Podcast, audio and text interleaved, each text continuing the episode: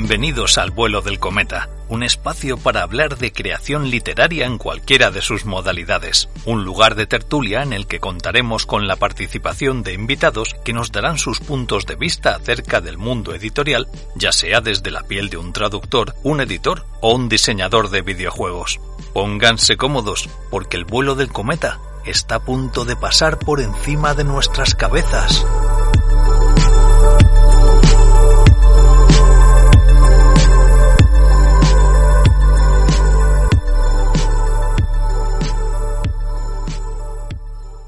¿De qué vamos a hablar el día de hoy? Bueno, sobre todo, ¿qué hacemos en este, en este Twitch y no en el de noviembre? Bueno, Alberto está de vacaciones. Eso para quien no lo sepa, está de vacaciones, así que las lecturas las intentaremos resolver entre nosotros el día de hoy porque la escaleta tiene varias lecturas que queremos eh, llevar a cabo con respecto a la obra de Conan. Por lo demás, eh, bueno, pues aquí Juan del cual lo conoceréis ya por la trilogía de William Hope Hobson, que gustó bastante, todo se ha dicho, ha propuesto eh, hablar sobre la creación de Conan, lo cual a mí particularmente me llama la atención porque no es que vamos a hablar eh, centralizadamente sobre Howard, porque la la vida de Howard y también la obra de Howard es más extensa. Como decías antes, Juan, en Bambalinas tras Bambalinas, decías que está eh, Salomon Kane, cult y westerns. Y, hay westerns y relatos eróticos. Los relatos eróticos, que eso, bueno, pues otro día, si tal, lo, lo tocaremos. Pero bueno, antes que nada, daros la bienvenida y presentaros a este bueno de cometa sobre la creación de Conan, eh, Juan Luis Gomar. Muy buenas, tío, como siempre es un placer tenerte con nosotros. Cuéntanos, ¿qué, qué te trae por aquí? ¿Qué, ¿Qué significa tu presencia ahora mismo en este ángulo superior izquierdo de la pantalla? Bueno, pues desde luego es un placer estar con vosotros y, es la aceptación de una invitación por parte tuya de, de investigar temas curiosos ¿no? y, de, y de compartir cosas, de compartir esos temas en los que tenemos la opción de profundizar y, hablar de ello eh, desde esta libertad económica que nos proporciona la miseria en la que vivimos, Álvaro. Qué bonito, ¿eh? Me ha gustado lo de la miseria en la que vivimos. Es verdad, no somos nada, ¿eh? Decía antes que dirías que él ha venido solamente por los relatos eróticos, yo también. Así que como no va a haber relatos eróticos, podemos chapar ya el programa, ¿no? O sea, quiero decir, ¿para qué? y tenemos también al señor Miguel Aso, que está ahí con el fondo extremadamente borroso. Ahora mismo Miguel Aso está como sumido en una especie de bruma. ¿Es una proyección de tu alma, de tu espíritu, Miguel Aso? ¿Qué significa esta brumosidad que tenéis por detrás? ¿Qué representa? Es posible, Álvaro, es posible que de una vez por todas esté alcanzando la trascendencia. O sencillamente es porque he pensado que una pared gris aburrida de una habitación se vuelve mucho más interesante si la desenfocas. Hostia, pues es verdad, ¿eh? Yo creo que en un programa de arte te podremos llamar artista. ¿Qué pasa, artista? Por cierto, antes en redes no lo he dicho, pero lo he dicho por el grupo de Telegram que tienes, que tienes por ahí para, para ofrecer a la peña, ¿no? Pues sí, tenemos en exclusiva el sorteo de una suscripción a este Twitch entre todos los participantes en el chat de esta noche. Muy bien. Es una cosa que es, vamos a gamificar el vuelo, el vuelo del cometa. Sí, está bien. Es un rollo uh -huh. camello, ¿no? Traes ahí tus suscripciones, ahí tus pirulas ricas y vas a empezar a repartir entre la peña. Claro, les das una gratis y entonces no pueden parar. Oye, pues me parece cojonudo. Mm. Y yo, pues nada, pues ahora aparece el bueno del cometa, como siempre, joder. Estáis Sí, cansados hay que de verme la cara. No, pero estáis cansados de verme la cara, ya. pff, usted qué sé. Muy buenas, eh, Egon Chungo, el Eshi de Dagón también, toda la peña. Un placer, como siempre, joder. Que por cierto se ha publicado en el bueno del cometa, en, en- en el podcast, el que hicimos de mm, Amor de Madre con Victoria. No sé si fue hace dos semanas o tres. Por si le queréis pegar una escuchada, si no habéis podido escucharlo o verlo en el Twitch, que sepáis que lo podéis oír ya en el podcast. Y bueno, tenemos una noticia importante que dar. Lo que pasa es que no sé si se puede decir de momento. Así que yo genero el IPE, yo tiro la piedra, pero de momento no digo mucho más. Hay gente que ya lo sabrá porque forma parte de, de la parroquia y algo se ha sugerido, un secreto, o sea, dicho de forma explícita, no me acuerdo ya de de lo que digo. Pero es posible que este mes el vuelo del cometa podcast tenga eh, un santo, un santo va a decir. Es que he visto a Abelardo entrar en el chat y es que Abelardo es un santo, porque acabo de ver muy buenas, un abrazote Álvaro. Yo antes ves, te amo Abelardo, quiero que lo sepas, me haces feliz, tu presencia es maravillosa. Casi tanto como la de Icónica, muy buenas también a ti. Eh, nada, que daremos un, el podcast va a dar un salto bastante fuerte a nivel de alcance. Sí. Permítame que te interrumpa, Álvaro, pero anunciar que tenemos un santo patrón es una noticia maravillosa y, que merece dar una exclusiva. Sí, la verdad es que sí. Solo hay que buscar cuál.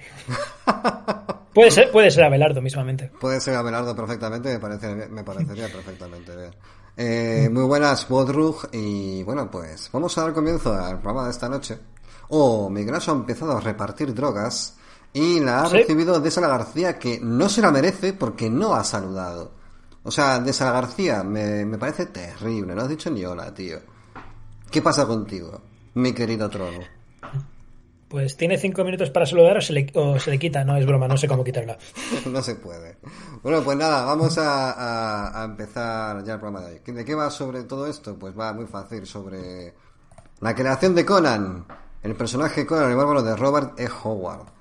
Aquí tiene apuntado nuestro querido Juan Luis una en la escaleta unos datos muy interesantes sobre la vida y obra de este señor, ¿vale? Que para quien no lo, no lo sepa, porque no tenéis por qué saberlo, eh, es el creador de Conan el Bárbaro, como decíamos antes, de Salomon Kane, y también la, la saga esta de Cult, que no, no la conoce tanta gente, la de Atlantis, y bueno, pues este tío era muy amigo de Lovecraft, y si algún día hacemos un programa más en profundidad de su, de su vida, pues profundizaremos en este tipo de, de temas. El que no lo sepa, el despacho del vicario, pues eh, por ahí van los tiros. Así que nada, Juan, te doy paso ya para que empieces con tu disertación. Adelante. Muy bien, comenzamos. Eh, hay que decir que inicialmente me planteé el programa, o planteé el guion de, de una manera parecida a la de Hobson, eh, relacionando su vida con su obra. ¿no? Lo que pasa es que esa, esa ligación entre la vida y la obra no es tan clara en Howard. Y además, Howard, aunque escribió, estuvo en activo pocos años, eh, fue un tío súper fructífero. Y entonces la obra de Howard es inmensa. Y, y, claro, si hubiéramos tratado todo en un programa o en una trilogía, a lo mejor no hubiéramos podido entrar tan en detalle como pretendemos hacer con ese guion, ¿no? Por eso nos centramos más en, en, la vida de Conan, en la creación de Conan. Que es fascinante y, y, si se lo propuse a Álvaro fue porque cuando yo leí los relatos de Conan encontré mucho más de lo que se espera de un relato etiquetado con espada de brujería, ¿no? Hablaremos de la etiqueta más adelante en este guion y del daño que pueden hacer. Porque de, hecho, Juan, me dijiste, bueno, continúa, continúa, perdona, es que iba a decir las, las opciones que habían con respecto a, a, Conan, ¿te acuerdas lo que me dijiste? Sí. ¿Y eh, por qué? Pues porque es que esa etiqueta de espada de brujería, que no se quiere con mala intención, eh, por algún motivo, por, por, azar, por, azar, acaba en la categoría de literatura de baja calidad. Y, y, yo lo que encontré cuando llegué a Conan era un relato de altísima calidad. El relato es muy bueno y muy buenos textos y muy buenas ideas en ellos. Y es lo que quería eh, destacar con este guion, ¿no?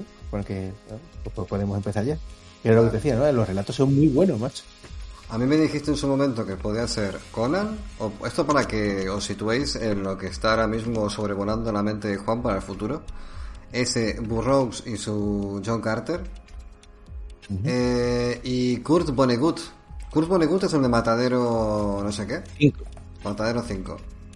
Vale, vale. Oye, pues en un futuro... Y también tienes eh, Herodo. Herodo. Heródoto. Heródoto. Vale, es que has puesto aquí Heródoto y me quedé en plan, what? Heródoto.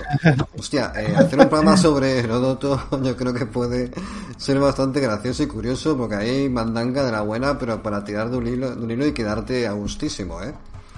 Así que, pues, pues nada, vamos a empezar con, con el señor Howard y la creación de Conan el Bárbaro. Así que, adelante, Juan, empieza. Bueno, pues Robert Howard nació el 22 de enero de 1906 en un pequeño pueblo de Texas, de cuyo nombre no quiero acordarme. Su padre Isaac era médico y su madre Hester, eh, eh, que se quedaba ama de casa, y con ella desarrollaría pronto una vinculación muy singular. Espera un momento, que tengo la puerta abierta. Por favor, Sí. cierra la puerta. No te preocupes, no te preocupes. Ahora, como, como no está Alberto, en estos momentos lo que puedo hacer es eh, hacerles preguntas incómodas a Miguelazo, porque es la única persona con la cual puedo. bueno, en otro momento que haya más, más, más paréntesis, hacéis preguntas incómodas a Miguelazo. Bueno, Muy bien. Yo estoy atento al chat.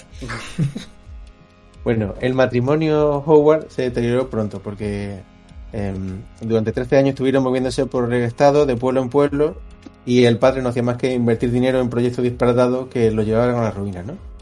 Entonces fue. Por favor. Es un momento. Por favor. Cierra la puerta, por favor. Para la gente del podcast. Hemos visto el momento en el cual el hijo de, Juan está troleando a su padre, encendiendo y apagando la luz. Es un momento, a mí, francamente, ese momento me da la vida, ¿eh? Sí, sí, es la, maravilla del teletrabajo, ¿ves? Eso es lo que nos depara el futuro, no salir de tu casa para hacer las cosas. Bueno, pues decíamos, en, la familia, el, matrimonio se deterioró rápidamente y, claro, Hester era la que pasaba el tiempo en casa con su hijo y a través de ella él fue iniciado en la literatura y en la poesía, ¿no? Y, ella, desde, desde que Howard cogió una pluma que lo hizo pronto para empezar a escribir su relatillo y sus cositas, pues fue ella la que le fue animando y le fue suministrando libros, ¿no?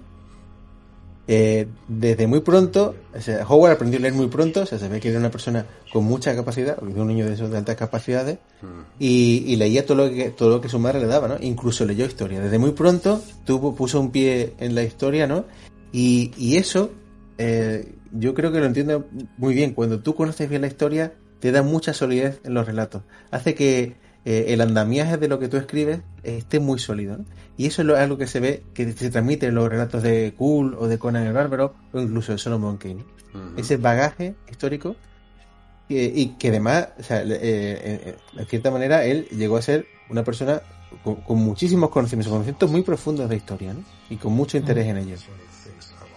Bueno, empezó con nueve años a escribir relatos de ficción histórica, inspirado por sus autores favoritos, ¿no? que en esa época era bueno, en esa época siempre, Jan London, Kipling, relatos mitológicos, que conoció también muy bien. hay mm, testimonios que dicen que posiblemente tuviera memoria fotográfica y era capaz de recordar textos muy largos después de echarle un solo vistazo. Entonces, eh, se está creando, se está creando ahí un monstruo, un monstruo literario. Hombre, con nueve años empezar a escribir relatos históricos es un monstruito. O sea, quiero decir, hay que tener cabeza para eso, ¿no? Se tiene la apoyatura de la madre que le va echando un poco ahí el capote, en plan, ponte a leer, hijo, ponte a leer, y aparte el chaval tiene cabeza, pues eh, ahí se ha forjado algo curioso. Me llama la atención de todos modos porque, a ver, yo lo que he leído de Howard es muy disperso. Nunca me he leído un libro entero de relatos. Me he leído relatos de Solomon Kane, relatos de, de Conan. De hecho, de Solomon Kane recuerdo haber tenido que ir al diccionario un par de veces a buscar palabras porque cuando él describe eh, contextos, pues un rollo, un relato en África profunda, la África negra, el tío te habla de, de, pues eso, de accidentes geográficos o de formas de las aldeas con un nombre muy específico. O sea que se nota que el tío se ha documentado. Al margen de que luego las historias tengan cierto componente, bueno, cierto no, son historias tirando un poco a lo pulp, ¿no? Un poco a la, al viaje del héroe, o una resolución de conflicto es un poco ABC, pero por detrás hay mucho trabajo de darle a eso un poco de, de, ¿cómo decirlo? Pues vestirlo bien, ¿no? Lo que dices tú, el andamiaje, vestirlo muy bien, que se note que hay un trabajo de fondo. Efectivamente. Muy bien, bueno, pues el tiempo pasa, ya tenemos un Howard con 13 años y en ese momento la familia se muda definitivamente a un pueblo llamado Cross Plains, eh, a una casa blanca de madera que todavía existe y que de hecho actualmente es el, la casa museo de Robert Howard, eh, donde vivió y, frente a la cual falleció. Eh, por esa época el matrimonio de sus padres estaba totalmente roto, los padres siempre estaban distantes y, entonces Hester digamos que em, siguió unida a su hijo y los dos se fueron separando sentimentalmente de su padre. Digamos que ellos conectaron, siempre conectaron muy bien y, el padre fue el que se fue alejando de la familia. Con 15 años empieza a probar las drogas duras cuando entra en contacto con la literatura pulp. Eso es la droga dura literaria. entra en contacto con la literatura pulp. Y un año más tarde, o sea, eh, es un impacto tan grande para él que un año más tarde, con 16 años, ¿eh? empieza a mandar relatos a las revistas. Al principio no tiene éxito, pero esto es el secreto de los escritores. Eh, te van a rechazar un montón de veces, pero tienes que persistir, ¿no? Y el tío persiste y va puliendo su estilo. Bueno, mientras eh, crecía y trabajaba en las tareas disponibles en la ciudad. Ocurrió por esa época que en Cross Plains se encontró petróleo. En esa época fue un boom, estamos hablando de, de 1920, en los años 20. Y, y empieza el boom petrolífero de la zona el petróleo trae mucho dinero, trae muchos problemas sociales, mucha desigualdad, mucha, eh, trae riqueza para, unos pocos y, mucha vida, mucha pobreza para muchos. Él eh, trabaja en almacenes, trabaja en trabajos manuales mal pagados, pero que a él le bastan por la formación que tiene para, para, para sobrevivir mientras eh, sigue trabajando en sus relatos. ¿no? Comienza a entrenar en un gimnasio de boxeo, aquí se parece un poco a Hudson, eh, y acabaría siendo... Hay un paralelismo bastante claro entre ambos personajes. Eh, bueno, en el caso de, de Robert, se le llamaba Bob Dos Pistolas. Puede ser que sea. Le llamaba, sí, él le llamaba Bob Dos Pistolas por su ascendencia tejana. No encontró referencia que llevara realmente dos pistolas, ¿no? Pero el Oscar bromeaba con él porque era un tejano de pura cepa. Cosa que se ve muy bien en Conan. Ahora, en el, o sea, el concepto de libertad que hay en Texas y en esos estados del sur, en los que los hilos del gobierno son muy finos, y de hecho actualmente todavía tienen problemas para cuando intentan hacer algo desde el Estado, porque es que mm, el concepto de Estado allí es muy disperso, ¿no? Y está mal visto, o sea, está feo que el Estado intervenga.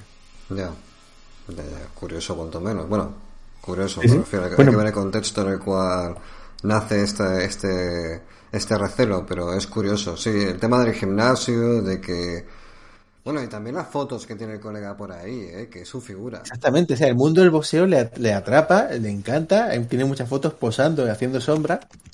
Y, y, de hecho, eh, gran parte de su creación literaria son relatos de, de, de boxeadores, macho, de personajes que terminan eh, resolviendo sus problemas o resolviendo un relato ¿no? a puñetazos, luchando contra, contra los seguidores, o, ¿cómo se dice? ¿Cuál es la palabra? Los que siguen al Joker, hombre. Los secuaces, contra secuaces malvados a puñetazo, ¿no? En un puerto, ¿no? Mm. Son relatos sórdidos, pero que se ve que, el mundo ese le, fascinó y, llegó a ser un tío muy fuerte y un gran boxeador, ¿no? Aunque no se dedicó a eso profesionalmente. Eh, cuando cumplió 18 años, que ya tenía de, de estudiar, eh, de subir su nivel, se mudó a Bromwood, pero Mm, por buena o por mala buena suerte para nosotros, quizá mala suerte para él, vendió su primer relato, que se llamaba Lanza y Colmillo. Fijaos qué interesante la relación de, sus relatos con la historia, ¿no? Eh, lo vendió por 16 dólares y eso dijo, eh, le hizo pensar que a hacer puñeta a los estudios se dedica a la literatura. Y entonces, antes de acabar el curso, vuelve a su casa, a Cross Plains, y se pone a escribir. Está ahí en la casa con su madre. Bien, ¿qué ocurre? Como la mayoría de los escritores profesionales, entre comillas, puesto que Whale Tales paga solo si se publica, él necesitaba ingresos estables. Por lo tanto, se pone a trabajar de columnista en el periódico local y trabaja también en tiempo parcial en la oficina de correo, trabaja como taquígrafo porque aprende taquigrafía. Eh, yo aprendí taquigrafía de pequeño porque tenía una vecina mayor y, es súper curioso, macho, la taquigrafía. Eh, hacíamos recuerdo de hacer los dictados en taquigrafía y después traducirlo. Es todo un arte y, está muy valorada en esa época porque, claro, no había grabadora. claro, y mientras seguía escribiendo. Bien, en esos primeros años, cuando encontró el tono en sus relatos, empezó a publicar de manera casi sistemática en Webtail. Publicó muchísimo y de hecho cada vez que publicaba solía ser portada de la revista. Ahí en el guion he puesto varias portadas, no sé si se pueden compartir con sí, algo en, Twitch. De todos modos, mientras las voy poniendo, o sea, hay dos cosas que me gustaría comentar. La primera, que con 18 años el colega ya empieza a ganar pasta por lo que hace, que aunque sea poco, es, o sea, te están pagando por lo que haces, quiero decir, es un verdadero privilegio a día de hoy que te paguen por escribir. Parece mm. que estés poco menos que, pidiendo eh, algo raro, cuando es un trabajo como cualquier otro, pues eh, es una lástima, en cierto modo, lo degradado que está eh, el sector en general a día de hoy, que de verdad es que es complicadísimo. Generalmente el premio por publicar es publicar y ya está. Entonces eso dificulta muchísimo el que la gente pueda dedicarle más tiempo a, los actores no comen. Dice Revier. Eh, es, una, es una verdadera lástima. Vale, dame un segundo porque estoy haciendo un poco de producción en directo para poder poner la imagen mientras estoy haciendo tiempo y hablo y me, y me cago en el sector editorial. Aquí, captura. Y lo otro que me llama la atención es que el chaval tenga, haya tenido, el chaval quiere decir que es ya son huesos el hombre ya, eh, que haya tenido la, la, la fortuna y la capacidad, ¿no? Por así decirlo, que se conjuguen los elementos de talento y cualidades como autorales, obviamente, para poder ser publicado de forma periódica en una revista con el impacto de, de y además siendo portada. He puesto ya en el Twitch, se podrá ver Sí, ahí eh, está. Se ve. una de las portadas que comentabas, eh, Juan. Bien. Y, y ahora, lo último que quería comentar sobre su vida, bueno, ya retomaremos un poco el final de su vida cuando acabe el guion, ¿no? O sea, al final del guion.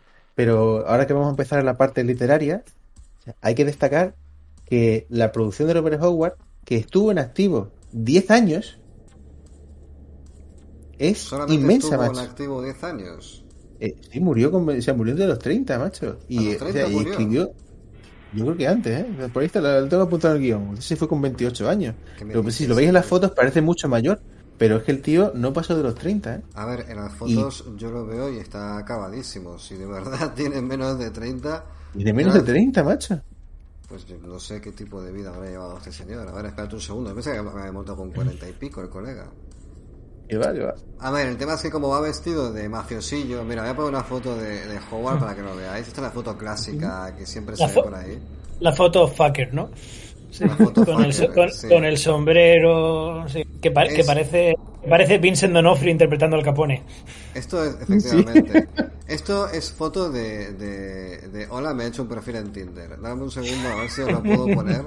Porque, joder, no está funcionando en la imagen, no sé por qué. Bueno, os la voy a poner igualmente para que la veáis, aunque no se vea del todo guay. Es suficiente, ¿vale? Es- esto es Robert Howard. Muy buenas, Vicent, eh, captura, un segundito. Ahí lo tenéis al señor Robert Howard con la, bueno, la foto que se pondría en un perfil de Tinder para atraer a lo que le gustase a Robert, que no lo sé. Y tenemos un sombrero que creo que es un fedora con un trajecito ahí muy, muy finolis, una corbatita. El tío ha hecho un pincel. Ahora, claro, eh, quizás sea por la ropa o por el hecho de que la foto es antigua, pero parece mucho más mayor.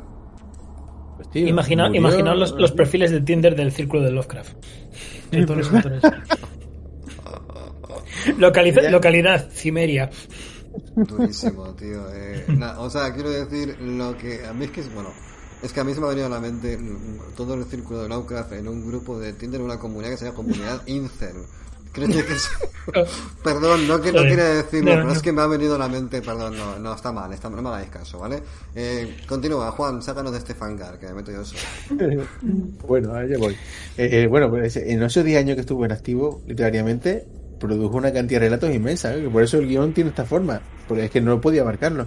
O sea, hubo fases de su vida en las que eh, producía, además de trabajar, producía 5.000 palabras al día. Animal, escribir tío. 5.000 palabras. Pero si hoy, hoy yo he escrito 600, tío, y estoy, estoy exhausto, ¿qué pasa con este señor? 5.000 palabras al día. Pero, pero no un día, dice, un día que hago 5.000 palabras, no, es que era capaz de mantener esa producción, macho. Era impresionante cómo escribía. Y además buenas ideas, ¿eh? que es lo que vamos a ver en su relato. Pues nada. Miguelazo, ¿cuánto escribes tú al día, tío? Chat, ¿cuánto escribís al día vosotros? Eh, yo hoy he llegado a sacar 1500 y ha sido un récord. 1500, tío, me parece un mogollón. Mira, me dice Ereviel, a eso debes aspirar, pero si yo... A ver, yo recuerdo que estaba con una estrofita a la semana, es que al final cada uno... A ver, entre la vida la vida real, iba a decir, la- la- toda la vida es real, ¿vale? no existe vida Todo es mentir. No, la, la vida no existe. Claro, es que no, pero es como decir, entre las responsabilidades habituales del día a día y el momento en el cual te pones a escribir, que muchas veces no tienes ganas porque estás cansado, ¿vale? Eh, es difícil sacar un número de palabras eh, que digas, vale, pues lo acabo mañana. No, muchas veces no lo acabas ni hasta en 5 o 6 días. Eh, yo recuerdo que Luis Mateo Díez, cuando le conocí, que es el señor este mayor que está en la RAE, Eh, y ha publicado con Alfaguara y con esto y con lo otro y de todo. El tío es un crack. Para él me decían, yo no puedo escribir más de una hoja al día. Y una hoja, a ver, es un concepto muy muy elástico, ¿no? Una hoja, ¿cuánto puede ser un folio? Es que depende del tamaño, pero generalmente son 500 palabras, 600 palabras, o 800 como mucho. Yo no puedo hacer más de eso. Hay un punto que es como que me desinflo. Es como, es, a ver, no quiero hacer eh, paralelismos demasiado spices, pero tiene un componente muy coital. estás escribiendo, ¿vale? Eh, pones la idea y es como que ya, bueno, yo ya estoy ya. O sea, quiero decir, yo me quiero marchar a mi casa. Entonces yo que digo, chapo, en el Word y me puedo hacer otra cosa. Juan, ¿tú cuánto escribes al día? Cuando escribes, quiero decir. Pues cuando escribo estoy entre, entre 500 y 1000 palabras. De ahí me cuesta mucho pasar. Dice Erevier a Raid, que es un world building de ella, que lo tenéis colgado en su web, por cierto, voy a ver si lo puedo encontrar mientras, mientras hablo. Eh, es un world building bastante extenso, de unas 16 páginas, si no recuerdo mal. O sea que ahí, ahí, te quedaste a gusto, ¿no? Ahí escribiste bastante. Porque son unas 10.000 palabras, si no me falla la memoria. Voy a compartir el, el link de Arreid, que es a lo que se refiere Erevier, que ha escrito, lo tenéis en su web erevier.es para la gente que no esté ahora mismo en el chat escuchando a través del podcast. Y dice Eleshi, la pulsión es un concepto muy erótico para la escritura. Eh, sí, totalmente. Bueno, es que yo de hecho lo percibo de esa manera, pero bueno, al final cada uno tiene su...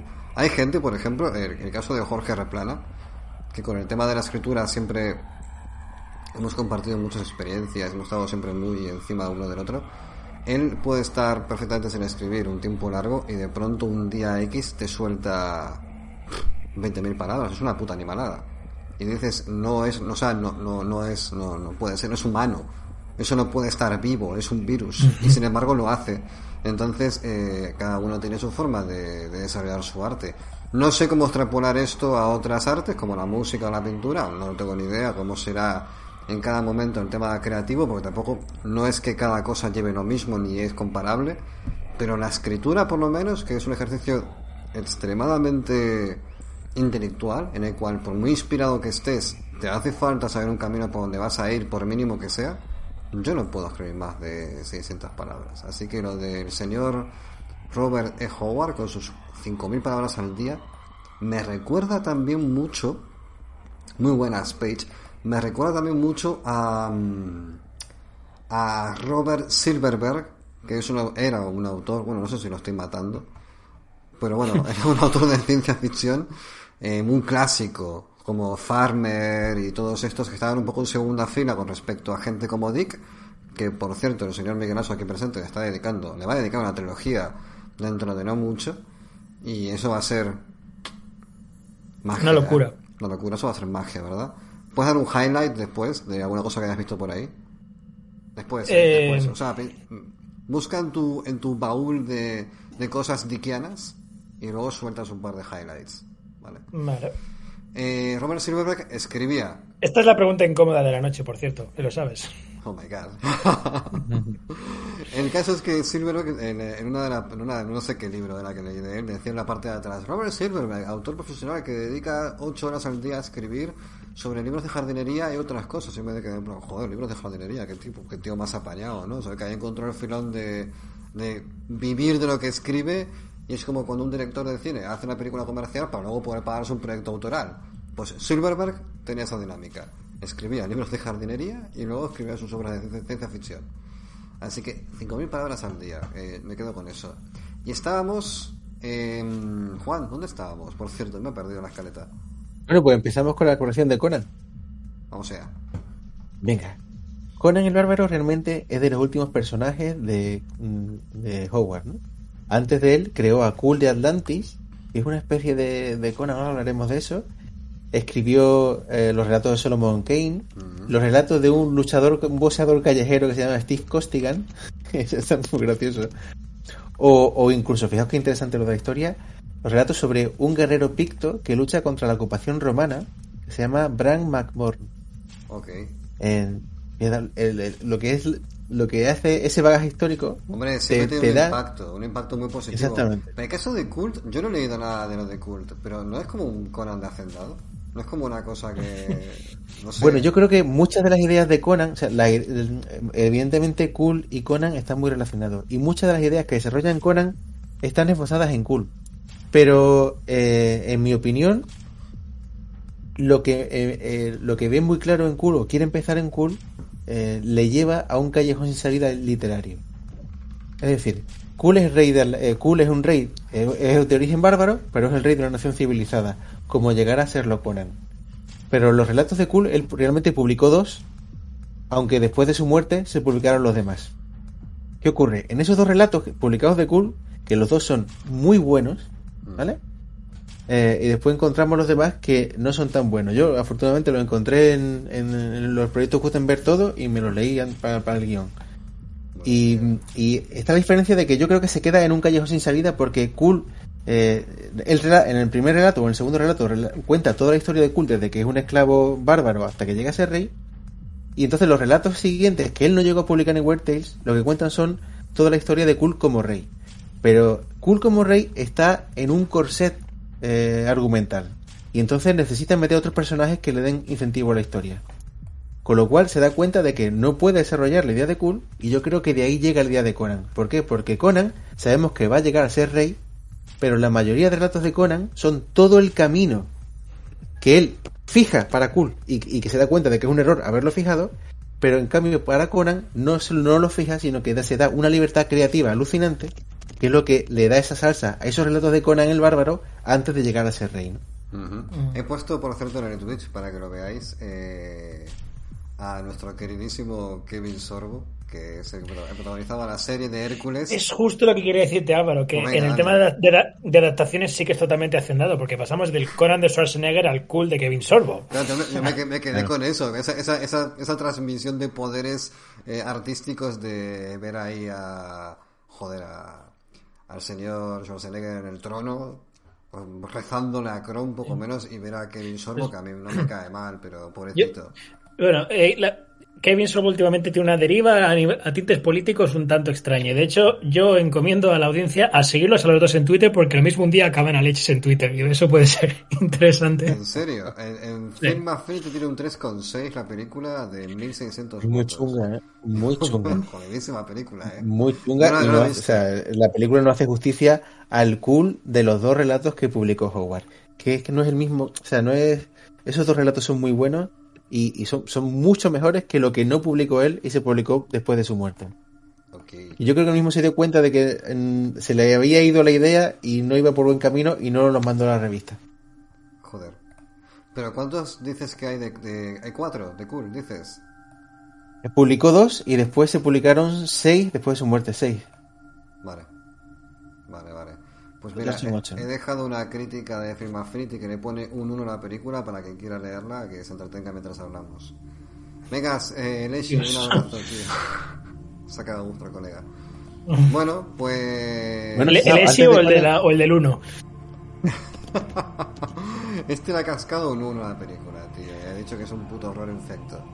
Eh, no lo he Sí, visto, joder, pero bueno, son, en total son 10 relatos entonces, ¿no? 4 publicados. con Ocho, el ocho, libro. no, ocho, Ah, ocho ocho. relatos en total. 8. ¿Y están conectados por algún tipo de hilo argumental o son dispersos? Pues, eh, bueno, lo que tienen en común es que Cool es rey, salvo uno de ellos que se llama El prisionero de la Atlántida. Sí, sí, El prisionero de la Atlántida, que es el, el relato en el que se, se presenta a Cool em, como un esclavo de, un- de una zona bárbara del Atlan- de y, y se cuenta de cómo llega cómo llega a ser rey, pero a trozo muy gordo, ¿no? Se ve que el- yo creo que el relato no estaba terminado y, bueno, no, no lo mandó por eso. Y, y después, incluso antes de Conan el Bárbaro, o sea, Conan el Bárbaro empieza a crearse en el 32. En 1930 es cuando Howard entra en contacto con el Círculo del Oscar y empieza la correspondencia con, con, con HP. Y, y- y empieza su participación en la creación colectiva de los mitos de Cthulhu, ¿no? Que no es objeto de este relato, o sea, de, de este guion.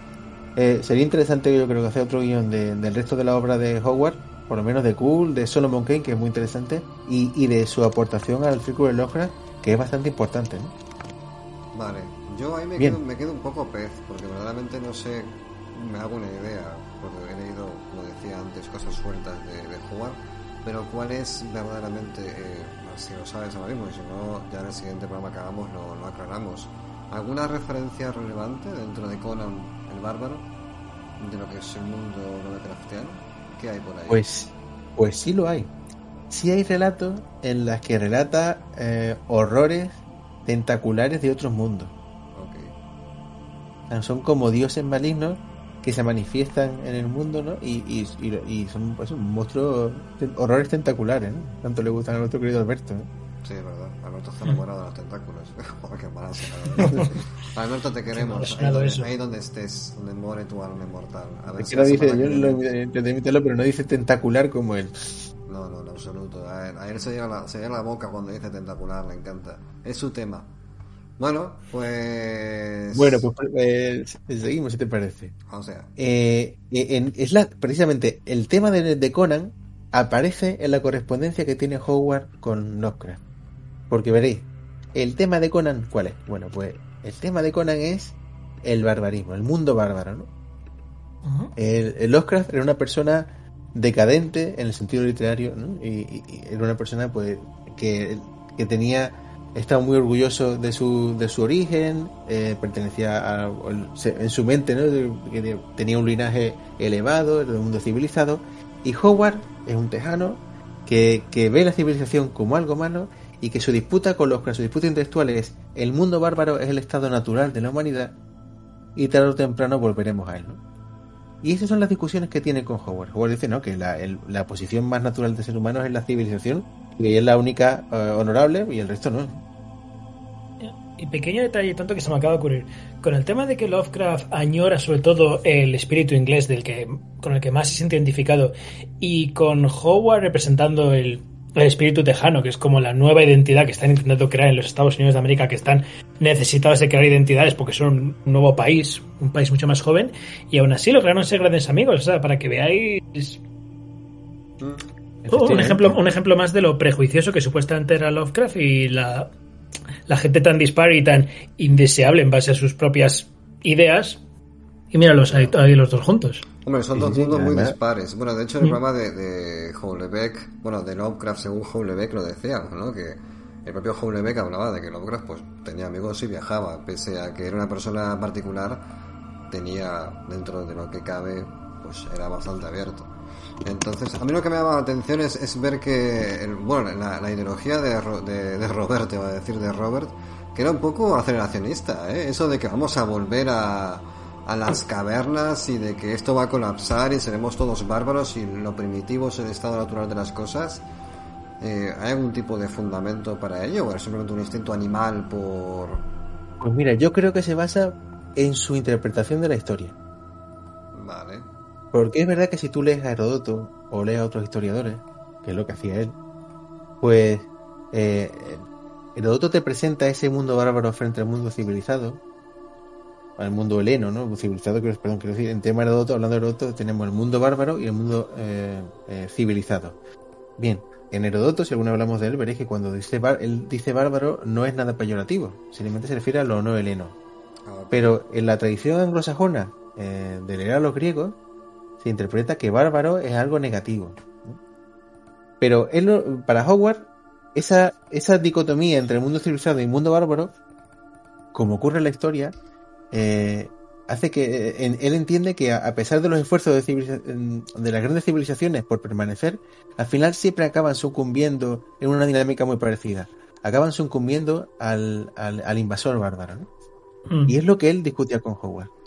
Yo creo que esa interpretación y ese bagaje histórico es el que eh, casa, digamos, con su, con su percepción de cómo debe ser la sociedad, de lo que no le gusta de la sociedad civilizada, y, y todo eso se mezcla en ese personaje que empieza a esbozar en Cool, Sí. pero que por ese, por ese motivo de que se queda atrapado en ese callejón argumental, eh, corta con Cool y empieza a trabajar en Conan en 1932. ¿no? Digamos que toda esa idea y toda esa discusión se cristalizan en este personaje. Vale. Vale, vale, vale, vale, vale. Pues creo que tenemos una lectura aquí, ¿no? Juan, ¿quieres empezar Efectivamente. esta primera lectura? Pues veréis, esta lectura eh, a mí me emociona mucho porque esto que vamos a leer son las primeras palabras que se escribieron sobre Conan el Bárbaro. Pertenecen al primer relato, el primer relato que se publicó de Conan. los relatos de Conan no están, eh, no son lineales en el tiempo. El primer relato que se publicó, de hecho, es un relato sobre el final de su vida, eh, en, en el que ya es rey. ¿Vale? O sea, por eso siempre sabemos que Conan va a ser rey. Mm. Y, y esto es, es el- son las palabras con las que comienza el primer relato publicado de Conan el Bárbaro, que después serían tomadas, un poco cambiadas, para la película, ¿no? Pero veréis qué maravilla, ¿no?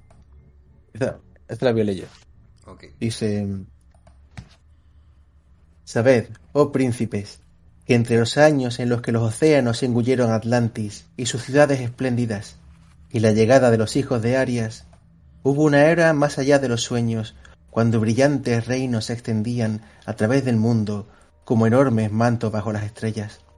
Nemedia, Ofir, Britunia, Hiperbórea, Zamora, con sus mujeres de oscuros cabellos y sus torres de misteriosos embrujos, Zingara, con su caballería, Koth, que rodeaba las tierras de pasto de Shem, Estigia, con sus tumbas guardadas por sombras, Hircania, cuyos jinetes vestían de metal, de seda y oro.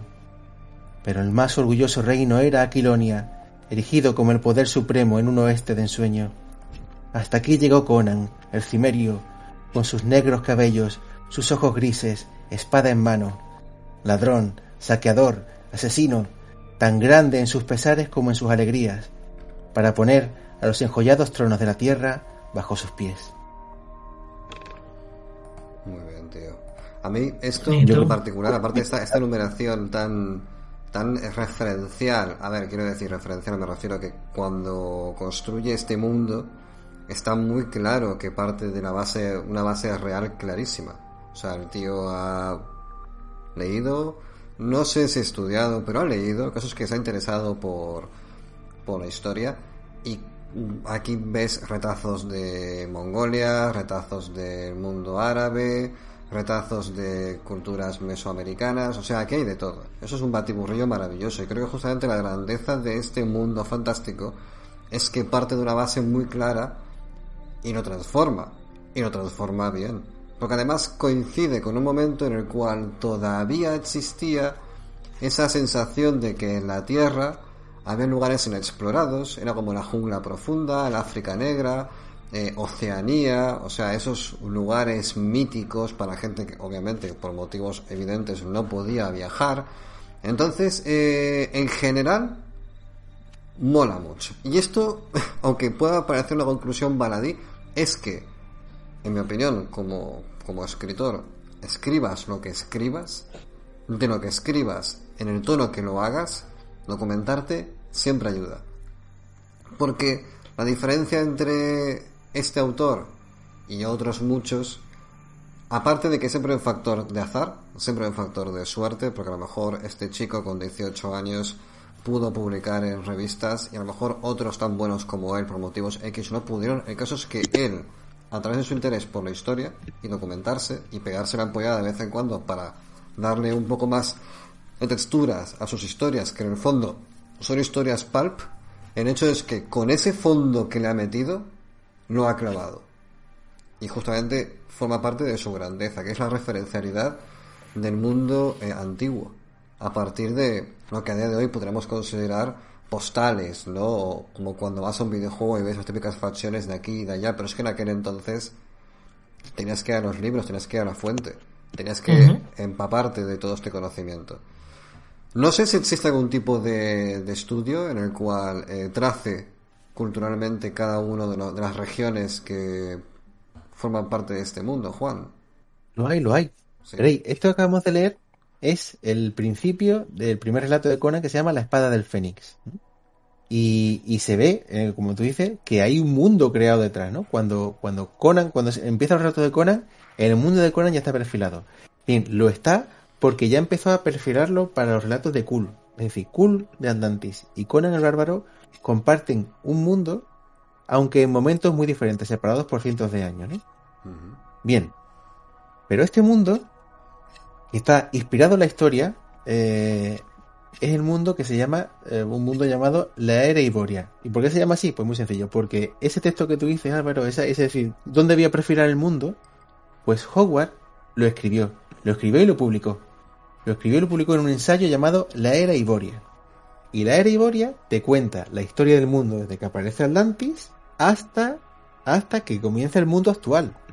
Es decir, la era Iboria es una era de la- en la que la Tierra, eh, eh, o sea, una era terrestre pretérita, antes de que comience la historia actual. De manera muy parecida, y antes de que lo hiciera, Tolkien con el Silmarillion ¿no? y el mundo de la tercera edad. Veremos que hay cosas comunes entre la obra de Howard y la obra de Tolkien, aunque están separados por, por algunos años y, y geográficamente y no hay ningún contacto entre ellos. Pero veremos temas comunes, ¿no? Como esa creación del mundo desde el principio hasta llegar a nuestro mundo actual. Bueno, antes que nada, antes de continuar, quiero dar las gracias a- al donante anónimo que ha regalado la suscripción, que le ha tocado, por cierto, a, a Cristobo, y comentar que, bueno, eh, Howard nace en 1906. Yo imagino que para este momento, expertos de Tolkien en la sala, eh, Tolkien fue en la Primera Guerra Mundial. eh, con, Sí. imagino que con una edad de leva apropiada para combatir, no sé si sería entre 20 y 30 años. Y como bien dices, no hubo ningún tipo de contacto nunca. Y yo no encontré ninguna referencia. ningún tipo de referencia. Es que en general, eh, claro, yo la figura de Tolkien la tengo muy desconocida a nivel biográfico. No sé con qué tipo de autores se relacionaba Tolkien en vida. Imagino que con, Bueno, pues, luego con un tejano llamado Howard, no. no, con Bob Dos Pistolas no se relacionaba, ¿no? No. Bueno, No, pues, pero os puedo decir una cosa. La palabra olifante aparece por primera vez escrita en un relato de Howard. Uh, Que eh, los olifantes son de Olifants, el Mumakil de Señor de los Anillos, ¿no? Bueno, pues que hay una batalla en un relato de Conan donde hay olifantes y lo escribe él así, lo escribe Howard así. Joder, tío, pues eso es una maravilla. Eso es una jodida maravilla. No. Es, es un préstamo creativo total. Dice De Beer que se relacionaba con C.S. Lewis y tenía los Inklings. Los Inklings, la verdad es que no sé lo que son. y de chat, del chat también traigo, aparte de que ya no me decepcionan y ya está metiendo chistes entre Olifantes y OnlyFans, eh, nos dice nos pregunta Carlos de Torres que si creemos que se podría hacer hoy en día una peli sobre la saga de Conan, mucho más a nivel, no sé si se refiere de adaptación, de respeto por la obra original, que las películas de Schwarzenegger. ¿Tú qué crees, Juan Luis? Pues mira, yo creo, en el guion tengo un trozo pequeño que he dedicado a la película. Yo creo que la película, aunque no respeta ninguna historia en sí, toma las ideas principales. Y eso es lo que está con el guion, ¿no? Eh, los las características principales de los relatos de Conan están en la película. En la primera. Eh, después ha habido muchos muchas películas así más churri. Pero a mí lo que me gusta de Conan y las ideas principales y lo que hace que destaque como relato de espada y brujería, que yo creo que es mucho más, o sea, se- estos relatos se merecen mucho más que esa- entrar en esa categoría que es un poco cajón desastre, eh, está en esa película. Yo creo que, me, que fue cuando me enteré que lo había hecho Oliver Stone, ¿no? Yo creo que el guion de Oliver Stone es brillante. Es tan bueno que yo vi esa película con, yo sé, tendría 10 añitos por ahí, la grabé y la he visto como 300 veces, porque lo que más me gusta de esa película, precisamente, es eh, esa aproximación a la humanidad. A mí me parece una, profunda, una, una película muy humana y que trata mucho el alma humana en un ambiente de espada y brujería, ¿no? Que precisamente eso es lo que encontré en los relatos de Conan cuando los leí que me fascinó. Digo, coño, es que está tratando el alma humana, ¿no? Mm. Pues muy interesante. Y preguntaba antes Page si Red Sonja es de, es de Howard. Bueno, dice Marcelo que sí. Este personaje de Red Sonja Sí, sí, efectivamente. Ahí eh, aparece en un relato, él publicó un relato de Red Sonia. ah, es un rato exclusivo del personaje. Sí. Ok. Y- Pero lo ambientó en una época histórica, ¿eh? O sea, es muy curioso lo que pasó con Red Sonia. Sí, ¿en qué, ¿en qué época histórica fue? En el siglo XVI. Es un relato en el que Red Sonia es un personaje, un, me parece que era un mercenario, o una, o sea, una mercenaria, en el siglo XVI. Ah, mira, dice Morgan que estaba ambientado en la Edad Media, en la, en la era medieval. ¿Te refieres a ese Morgan, al de, al de Red Sonja? Y dice With Spirits, una pregunta que tienen, que tiene peleados a los que saben de cine. ¿Es Conan un peplum? Bueno, para que no lo sepa, peplum es la típica película eh, de la época dorada de Hollywood, donde eran películas de romanos con un presupuesto por todo lo alto. No sé si... Te juro que, te juro que pensaba que Peplum era un Pokémon. Poké- un Pokémon de, de tipo de tipo romano. Bueno, verdaderamente la definición de Peplum para ir para ser un poco más exactos es un género fílmico que comúnmente tiene puede conceptualizarse como cine histórico de aventuras. Las películas están ambientadas en la antigüedad, fundamentalmente greco-romana. Popularmente se conoce como cintas de espadas y sandalias. Esto de espadas y sandalias, querida Wikipedia, primera vez que lo oigo, pero oye, yo tampoco sé mucho de cine, así que no tengo ni idea. Eh, pues yo creo que no. Espadas, y, espadas y sandalias suena como el hacendado de la espada y brujería. Sí, tío, no sé, como en plan, nos quedamos sin likes, ¿qué nos ponemos? Pues unas putas sandalias, tío. Pues es lo que hay. Bueno, las sandalias eh, son gran parte, cimentaron la, muchas de las victorias de Roma. ¿eh? Esas sandalias están muy bien diseñadas. Ya estamos. Pero bueno, eso, el tío, el la historia, ¿eh? Haya salido Herodoto, venga. bueno, eso, bueno, pues... eso no es. Juan, ¿qué te parece? ¿Es una película, es un peplum, Conan? No, no, absolutamente no. Ah, es una película, en mi opinión, es una película profundamente humana y que investiga en la esencia de la humanidad. Siendo una película de fantasía, que tiene un mérito impresionante. ¿eh? O sea, tiene escenas cargadas de simbolismo que a mí siendo pequeño me llegaron, macho. Yo creo que las cosas cuando están bien hechas le llegan hasta a los niños. Por ejemplo, la música de Ava, Conan el Bárbaro. O sea, aunque eres niño, tú te das cuenta de que está pasando algo que no termino de entenderlo. El bikini de Leia en la tercera parte del o sea, en el retorno del Jedi, ¿vale? Mm. Tú eres un niño y sabes que está pasando algo ahí que a lo mejor no llega a entenderlo, pero eso es bueno. Pero pues escúchame, es lo que yo que la banda sonora de base por Edouris cuando empieza Riders of Steel, o sea, es que yo creo que, voy a decir una barbaridad, pero estando sordo, solamente las vibraciones que provoca eso, ya estás en éxtasis. Porque tiene unos, mm, unos graves ahí brutalísimos, o sea, es, es brutal. Es brutal, creo que le dio mucha entidad a la película, a la banda sonora, y el Polidobris este, luego lo he seguido rastreando y no se ha producido otra vez el milagro de una banda sonora de, ese, de esa magnitud.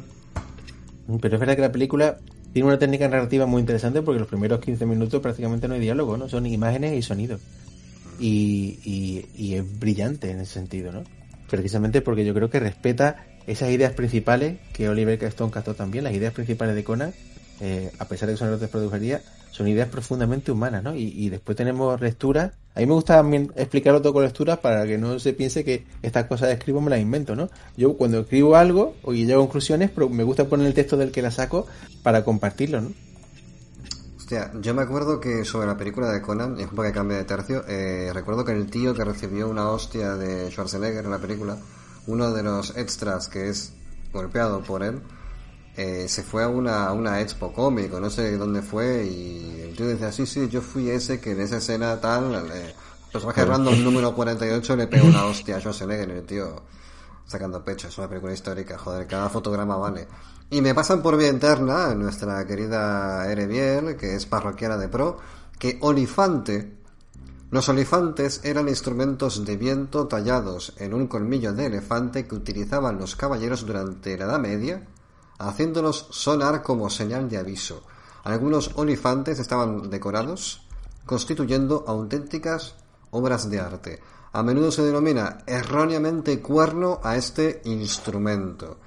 Y voy a poner un olifante del finales del siglo XII y XIII del Museo de París, ¿vale? Os lo voy a poner en pantalla para que veáis lo que es un olifante y para quien esté escuchando un podcast, pues tendrá que buscarlo.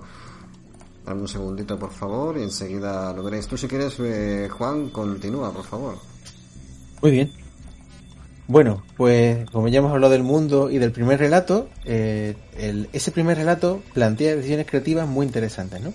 Este primer relato de Conan lo muestra en su madurez, pero esboza un pasado lleno de aventuras. No me refiero solamente a este párrafo, sino al resto de la historia, ¿no? Este relato se llama La espada del Fénix y es interesantísimo porque eh, te muestra ese Conan maduro, eh, la primera vez que tú lo ves es así, te, te dice, te, tú entiendes que ha vivido una vida larga e intensa que contrasta mucho con su vida actual. Eh, yo creo que Howard tenía muchas cosas pensadas y por eso las, deja esbozadas en ese primer relato. Y la siguiente decisión que toma Howard es que los relatos de Conan, como hemos dicho, no siguen una línea cronológica. Van adelante y atrás en su vida, cita muchas aventuras en ellos que quizás fueran, no todas, no, si tú trazas esas aventuras, algunos relatos se llaman a otros, pero muchos, muchas referencias no se transformaban en relatos porque quizás pensaba escribirlos Howard y no llegó a hacerlo, ¿no? Hmm. Eh, y de todos esos relatos, yo solamente he encontrado dos que traten de Conan Rey. Uno es la, eh, la espada del Fénix y el otro es la Ciudadela Roja que es ese relato en el que hay una gran batalla, en plan Señor de los Anillos, con elefantes y con todo eso, eh, y, y, y, Conan es derrotado en la batalla, ¿no? O sea, ese relato es muy bueno. Los dos son muy interesantes y sin embargo, eh, digamos que la gracia de toda esta Conan, la gracia de Conan es todo lo que le ocurre antes de ese rey y cómo llega a ese rey, que es muy interesante. Bueno, si os parece, empezamos con la tercera parte que es ¿por qué nos gusta Conan el Bárbaro? Hablamos de, de, la película, sino literariamente, de los relatos de Conan el Bárbaro. Pues mira, una cosa, para ver por dónde van los tiros. Porque claro, aquí tenemos que tener en cuenta el valor de la película y, ver cuántos eh, hemos llegado a la obra de Howard a partir de ver a Schwarzenegger blandiendo la espada al atardecer, ahí en plan, Dios mío, ese señor me mola un montón.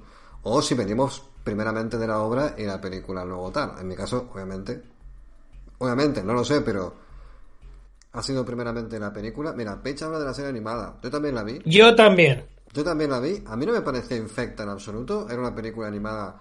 De lo que yo recuerdo, estaba. Era asumible. teniendo en cuenta el criterio de aquel muchachito confuso de aquel entonces. Y comentaba Morrigan también con respecto a la película, que es muy emblemático, que es eh, esas escenas en la, en, la, en la ciudad encantada de el bosque encantado o ciudad encantada, no recuerdo cómo se llama, estas formaciones rocosas en Cuenca. Sí, efectivamente, cuando lo persiguen los perros. Efectivamente, todo eso acaba constituyendo, pues, un, pues es icónico a todos los niveles. Entonces, también está la, banda sonora en la película. En, en, vuestro caso, ¿qué fue primero? ¿La película o la obra literaria? En mi caso fueron los cómics. Los cómics, claro, también, es verdad. El cómic, los cómics de Conan el Bárbaro. Y de hecho recuerdo, tengo recuerdo muy vago por fue de los primeros cómics que tuve. Que yo, y no recuerdo mal, empecé a leerlos, yo de cuando era pequeño los miraba nada más, y yo los primeros cómics que empecé a leer, que me di cuenta que había letras que podía leer, eh, fueron de Conan el Bárbaro. Y recuerdo un cómic de Conan en el que en el cielo se ve una nave espacial. Y no entendía bien lo que era y se lo pregunté a mis padres, y dice, ¿es una nave espacial? Entonces estaba Conan luchando y había una nave espacial por encima. No sé qué decirte, mola. O sea, eso lo veis que me necesitas de 40 programas, tío. Entonces, yo qué sé, me parece bien. Y tú, Y después la película, que la película me fascinó, y después los relatos realmente los leí hace 5 años, ¿eh? que sacaron una edición preciosa en fui a la como siempre, allí en la línea, y mi amigo Néstor me, me mírate, esto tío, tienes que llevártelo. Y me o sea, lo Cómics, película y relatos hace poquito. Relatos. ¿Y mi caso? Eh, yo la serie de televisión, igual que decía Page, y mucho, muchísimo, muchísimo tiempo después vi la primera película, que es la única que he visto, y mucho tiempo después he llegado a leer dos o tres relatos que de hecho eh, alguna vez he encontrado en, en un blog o algo así por internet. Esa es básicamente mi exposición a Conan.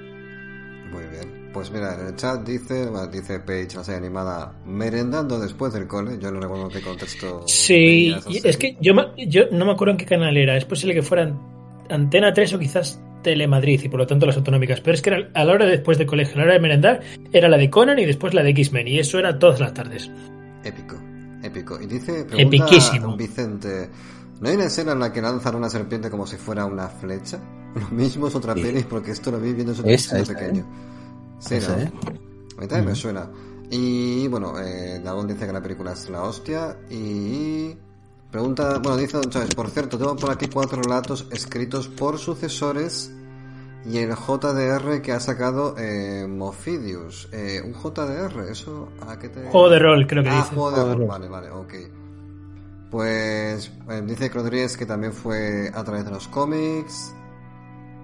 Oquinarte que fue a través de la película. Eh, bueno, pues yo que sé, al todos hemos casi todos hemos ido por, por el tema de, de, la peli. Bueno, en mi caso fue la peli. Yo recuerdo tener, pues eso, 8 o 9 años, 10 a lo sumo, y estar viendo al tío ahí en el molino, venga, dale, y ahí en la, en la cabaña haciendo el clásico, eh, esa especie como de lema, ¿no? De, del bárbaro, que por cierto, ¿dónde está ese lema? Hay que, hay que reproducirlo ¿No hemos traído ese lema para reproducirlo el día de hoy? Mm. ¿Por qué? El de aplastar enemigos. Eh, sí. aplastar enemigos. Dice Lucas que lo hace por Lovecraft. Sí, dime, eh, te acabo de compartir en la, en la parroquia, si quieres compartirlo ahora en el chat, que es que lo tengo en el móvil, pero he encontrado eh, un análisis autoadmitido como obsesivo compulsivo acerca de por qué no, por qué la, la- no hay lógica en la mera idea de utilizar a una serpiente como una flecha. y es básicamente un análisis de por qué no funcionaría. Está bien. Sí. en fin, yo qué sé, hay gente que tiene tiempo para todo. Eh, y como dato como, y como dato no tan divertido, parece ser que los de PETA y otras organizaciones eh, se cabrearon mucho cuando de hecho cogieron serpientes y las estiraron de una mala manera para rodar las escenas. No jodas. Macho, pero si es Mm. un hechicero, o sea, es, es- es- es- es un hechicero, macho. Es Tulsa Doom. Claro, tú usas de una ciudad de brujería, pero es que en el rodaje tenían que usar sandalias. Claro, tío, sandalias y espadas, joder. ¿Dónde están las Nikes? Bueno, y dice Dragón, yo los cómics me los comía de dos en dos mientras esperaba que mi antigua Commodore 64 eh, arrancase los juegos de cinta. Pero que hablamos de cómics, no de bollicaos. Eh, Tal Satón mata a Valeria con la flecha serpiente. Tal Satún o Tulsadum. Tulsa Doom. Bueno, no Bueno. sé, no sé cómo llama la película. Pero Tulsa Doom, fijaos, Tulsa Doom es el gran enemigo de Cool de Atlantis, ¿eh? No sale Ah, no aparece en los relatos de Conan el Bárbaro. O sea que hubieron varios préstamos creativos entonces. Sí, sí. Bueno, me parece bien. Yo qué sé, eh, a mí cool, eh, de verdad insisto, es que no me, no me atrae mucho. No sé muy bien si es que, que- ya, claro, al final después de conocer la obra más madura de, de Robert, ¿qué, te, te, te puede, qué te aporta cool? Pues yo creo que los dos relatos publicados de Cool son muy interesantes y están muy bien. Y creo que Howard lo e- eligió bien no mandar el resto. Porque esos dos relatos, lo bueno que tienen es que tocan otros temas. Sobre un escenario de espada y brujería. O sea, hay un momento en el que eh, te- se, está replanteando lo que significa la realidad. Hay un diálogo de Cool, igual lo reservamos para por si hacemos un guion de Cool de Atlantis, ¿no? Pero hay una escena en la que se está planteando si lo que está viendo es real o no y si él mismo es real o no. ¿no? Hay una reflexión importantísima y bastante profunda en ese relato a través de unos hechos que son de espada y brujería, ¿no? O sea, son muy interesantes. Y el otro es el de los espejos de no sé qué, que Kurt se queda embobado mirando unos espejos. Es interesantísimo precisamente porque por, por todo lo que hay en el relato más allá del mero escenario de espada y brujería. Oye, y una pregunta, ¿hay algún tipo de, hay algún precedente cercano de espada y brujería antes de Conan? O que sea inmediatamente relevante en el tiempo antes o después? Pues que yo conozca, no. Eh, yo creo que el género básicamente nació con la revista, con Weird Tales. Vale. Sí, porque a mí es que no, no, no sé, tampoco me suena, porque no es un género que haya explorado mucho, la verdad, pero, o sea, si me hablas de espada y brujería, lo primero que se me viene a la mente es eh, o Conan o Solomon Kane. No, en ese momento histórico, quiero decir, en ese momento literario creativo, no se me ocurren más autores.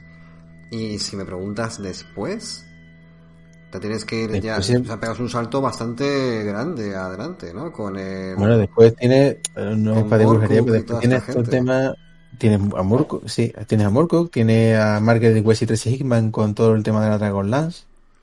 Claro, pero Bien. pegas un salto de 50 años. O, o no. Pues, pues, pues mira, no lo he pensado, pero probablemente. A lo mejor 50 no, pero unos 30 sí. Es un salto bastante importante. Es como que hay un vacío creativo por el medio bastante grande. Porque la espada y la brujería, claro, si analizamos un poco, por salirnos un- para hacer un poco más largo este programa maravilloso, a ver si conven- convenzo a Juan de que hagamos un vida y obra de, de Robert Howard y llamamos a este programa, a este programa de vida y obra de Robert Howard y hacemos una segunda parte con Solomon Kane y con Kuhn y con toda la peña. Juan se sonríe, en plan, tío, no me entrampes.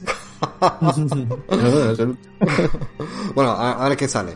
Pero, eh, claro, mi referencia con espada de brujería, justamente es el concepto este de mm, meter, por un lado, un tipo de magia muy arraigado en lo, en lo folclórico, con muy poco, con muy poquita exposición. Quiero decir, es una magia que se sugiere a través de la hipnosis, a través del poder de las masas, como es el caso de Tulsadum.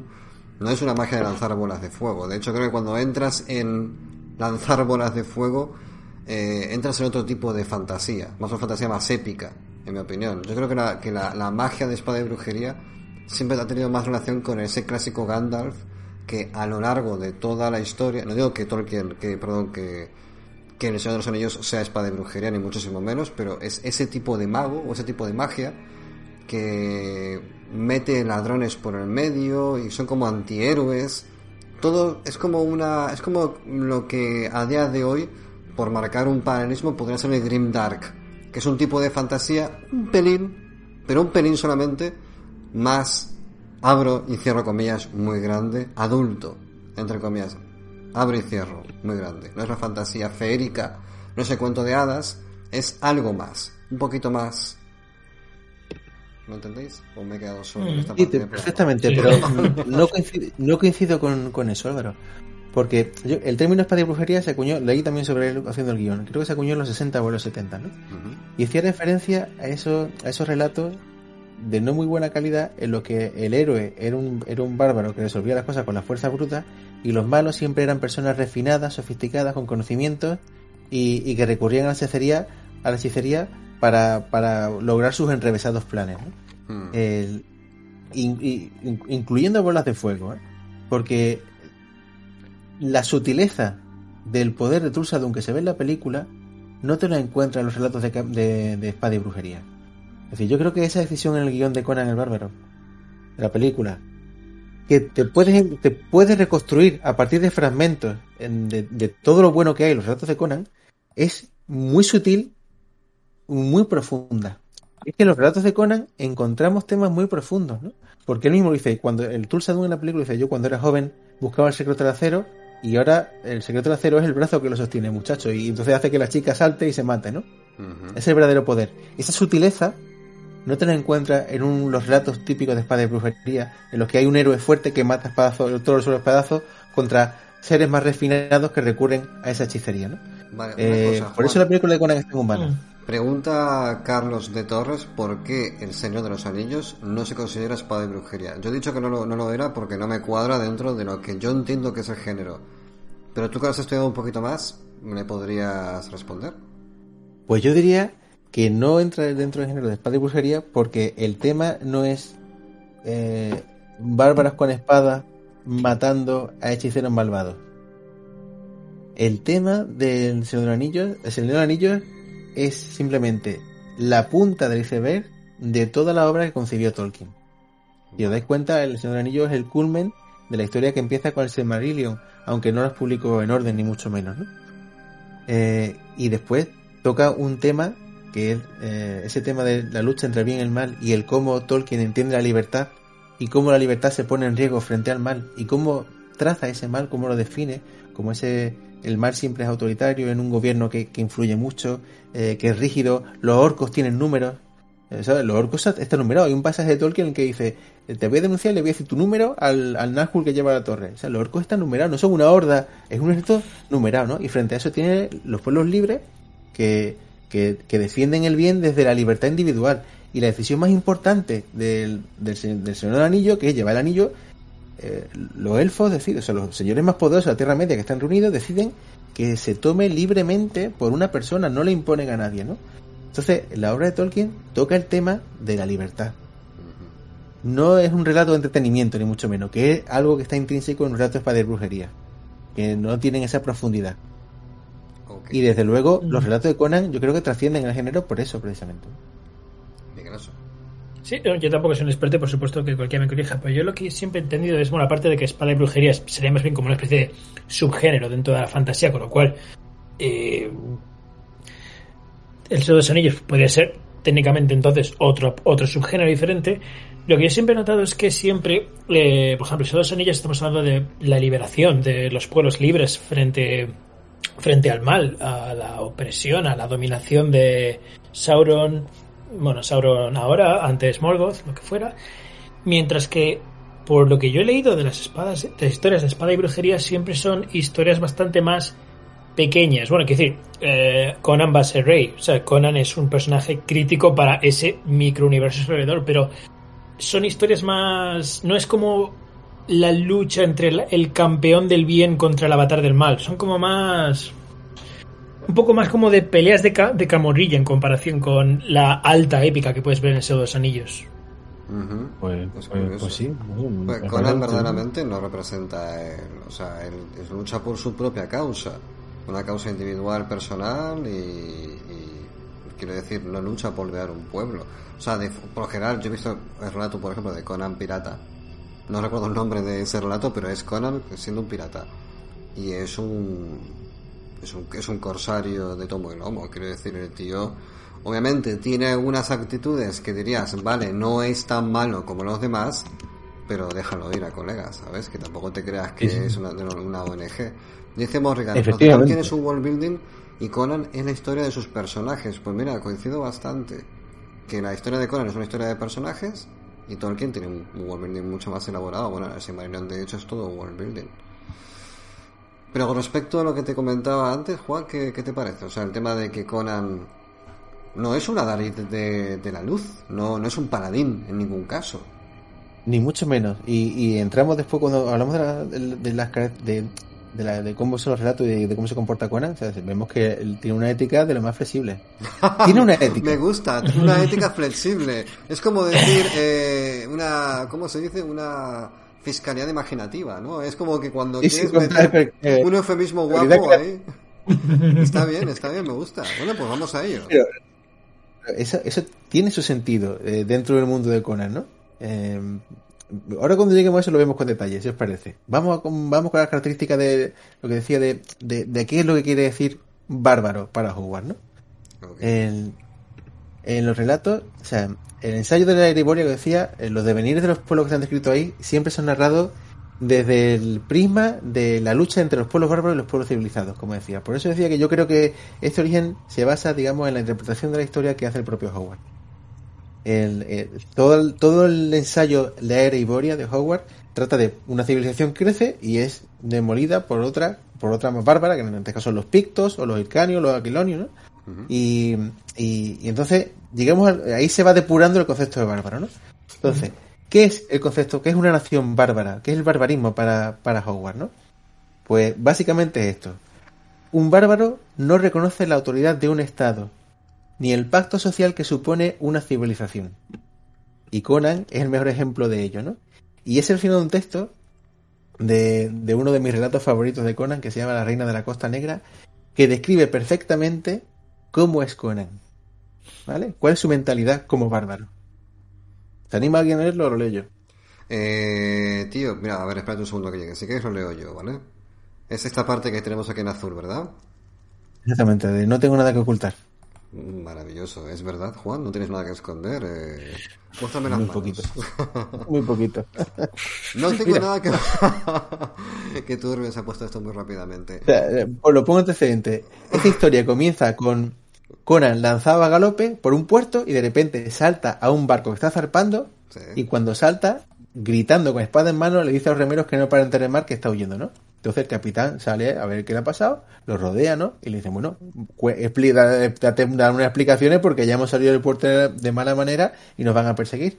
Y entonces Conan explica lo que ha pasado. Vale, pues vamos allá. Y después de esto tengo una pequeña teoría narrativa curiosa con respecto al tema de los antihéroes. Dice así. No tengo nada que ocultar, replicó el cimerio. Por Crom, aunque he pasado mucho tiempo entre vosotros, los pueblos civilizados, vuestras costumbres me resultan aún incomprensibles. Pues bien, anoche, en la taberna, un capitán de la Guardia Real molestó a la chica de un soldado joven, quien naturalmente acabó con él. Pero parece que alguna maldita ley impide matar a la guardia del rey, y el muchacho y su hembra huyeron. Se supo luego que yo había sido visto con ellos, así que hoy fui llevado ante un tribunal, y un juez me preguntó dónde había ido el muchacho. Le dije que, puesto que era mi amigo, no podía traicionarlo.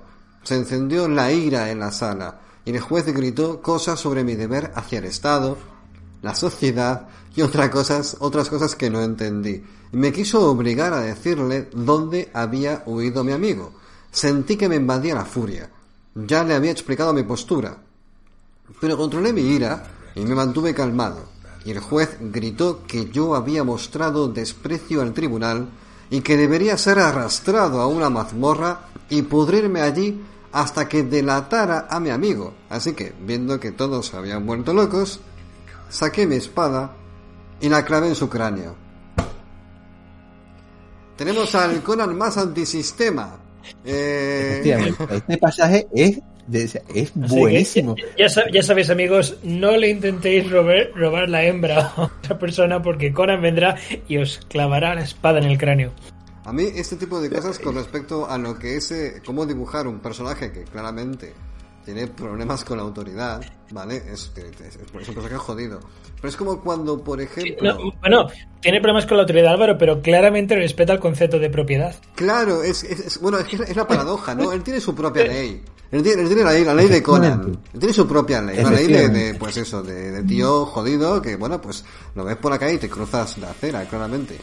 Pero la cuestión es que eh, ese tipo de personajes, desde una perspectiva, vamos a decirlo, eh, juiciosa, pues tiene un... es complicado de gestionar moralmente.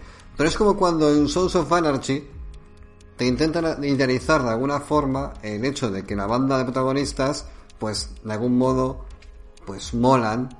Solamente molan porque los villanos contra los que se enfrentan son mucho peor que ellos. Pero si quitas los villanos del medio y te quedas solamente con los personajes principales, dices, vale, pero es que vosotros también sois muy jodidos. Y en el caso de Conan pasa esto. Es un personaje muy, muy turbio a su manera. Bueno, encima ahora, encima ahora Álvaro, estamos, estamos, en una época en la que, quiero decir, eh, algunos en internet están idealizando el personaje de Venom y lo están convirtiendo en un icono gay. Con eso te lo digo todo, ¿sabes? Es que eh, hasta, eh, estamos llegando a un momento en el que estamos idealizando un montón de personajes que son monstruos, oscuros, grisísimos, decadentes. Mm, es verdad, ¿eh? Conan no es bueno en el sentido civilizado del término, ¿no? Pero a mí este texto, por ejemplo, me parece buenísimo por una razón porque este texto está explicando el alma del personaje.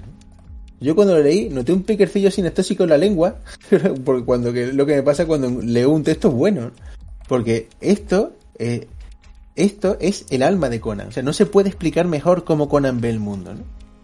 No es un personaje encantador ni mucho menos, es un tío bastante peligroso. Pero si tú comparas esto con los diálogos de una película, por ejemplo, como ah, En tiempo de brujas, que lo, lo he citado varias veces, que a mí de Bruja me parece una película desdeznable, a pesar de que tiene una gran idea para ser una buena película. ¿El tiempo de Brujas? Bueno, pues en esa película... Eh, no, no. Salía el tío de Penitencia ¿cómo se llama? El, el que hace de, de, de Hellboy. Ah, eh, Perlman. Ese, Robert Perlman y, y bueno, y, y eh, joder, ¿cómo se llama? Hombre, el del color, el del color cayó del cielo. Nicolas Ay. Cage. Nicolas Nicolas Cage y Ron Perlman, ¿vale? Eh, son templarios y, y bueno, los diálogos de entre esos dos templarios son una puñetera mierda comparado con esto. O sea, y ese tiempo de brujas tiene una idea buenísima, yo creo que tiene una idea cojonuda para hacer una gran película y lo estropean en los diálogos, ¿no? Este texto tiene mucha calidad. ¿Por qué? Porque describe perfectamente cómo es el alma del personaje. Y aquí te queda claro cómo es Conan. Uh -huh. Bueno. Bien, entonces, hablando del barbarismo, pues. Vamos. El, el, barbarismo supone eso, su, supone vivir en libertad y obedecerse solo a uno mismo. Que es lo que yo decía que, que tiene que ver, en mi opinión, con, con, lo que ocurre o con la concepción del Estado o lo que no debe ser el Estado que hay en el Estados Unidos profundo, ¿no? O sea, en, ese, en ese Estado sureño, como en Texas, por ejemplo, que a duras penas reconoce la autoridad de un gobierno federal y que cualquier iniciativa gubernamental es mal recibida, ¿no? Conan, digamos, yo creo, en mi opinión, es una opinión personal, ¿eh? bebe de ese concepto de, eh, de que este es un territorio salvaje y la única ley que debo reconocer es la que yo pueda defender con mi espada o con mi revólver, en este caso con la espada porque no hay revólveres, ¿no? Uh -huh. Pero Conan, digamos que es un personaje de ese mundo. Es un personaje que, que tiene unos criterios éticos a los que se aferra, pero que no se corresponden ni tienen nada que ver con los del resto del mundo civilizado. Claro. Y sus argumentos son yo tengo mi idea y la defiendo con mi espada. Es muy de, muy de frontera. Es un personaje de frontera, un tipo típico Far West, que donde al final se crean reductos con sus propias leyes. Sí. Como bien dice Juan Luis, lo que ahora se conocen como los libertarios. Bueno, libertarios se llaman sobre todo en Estados Unidos. Esa gente que tiene ese dibujo de una serpiente de cascabel moviendo la cola diciendo, cuidado conmigo, ten cuidado conmigo. Entonces, eso, eso referido al, gobi al, gobierno federal viniendo a requisarles las armas. Eh, efectivamente, efectivamente.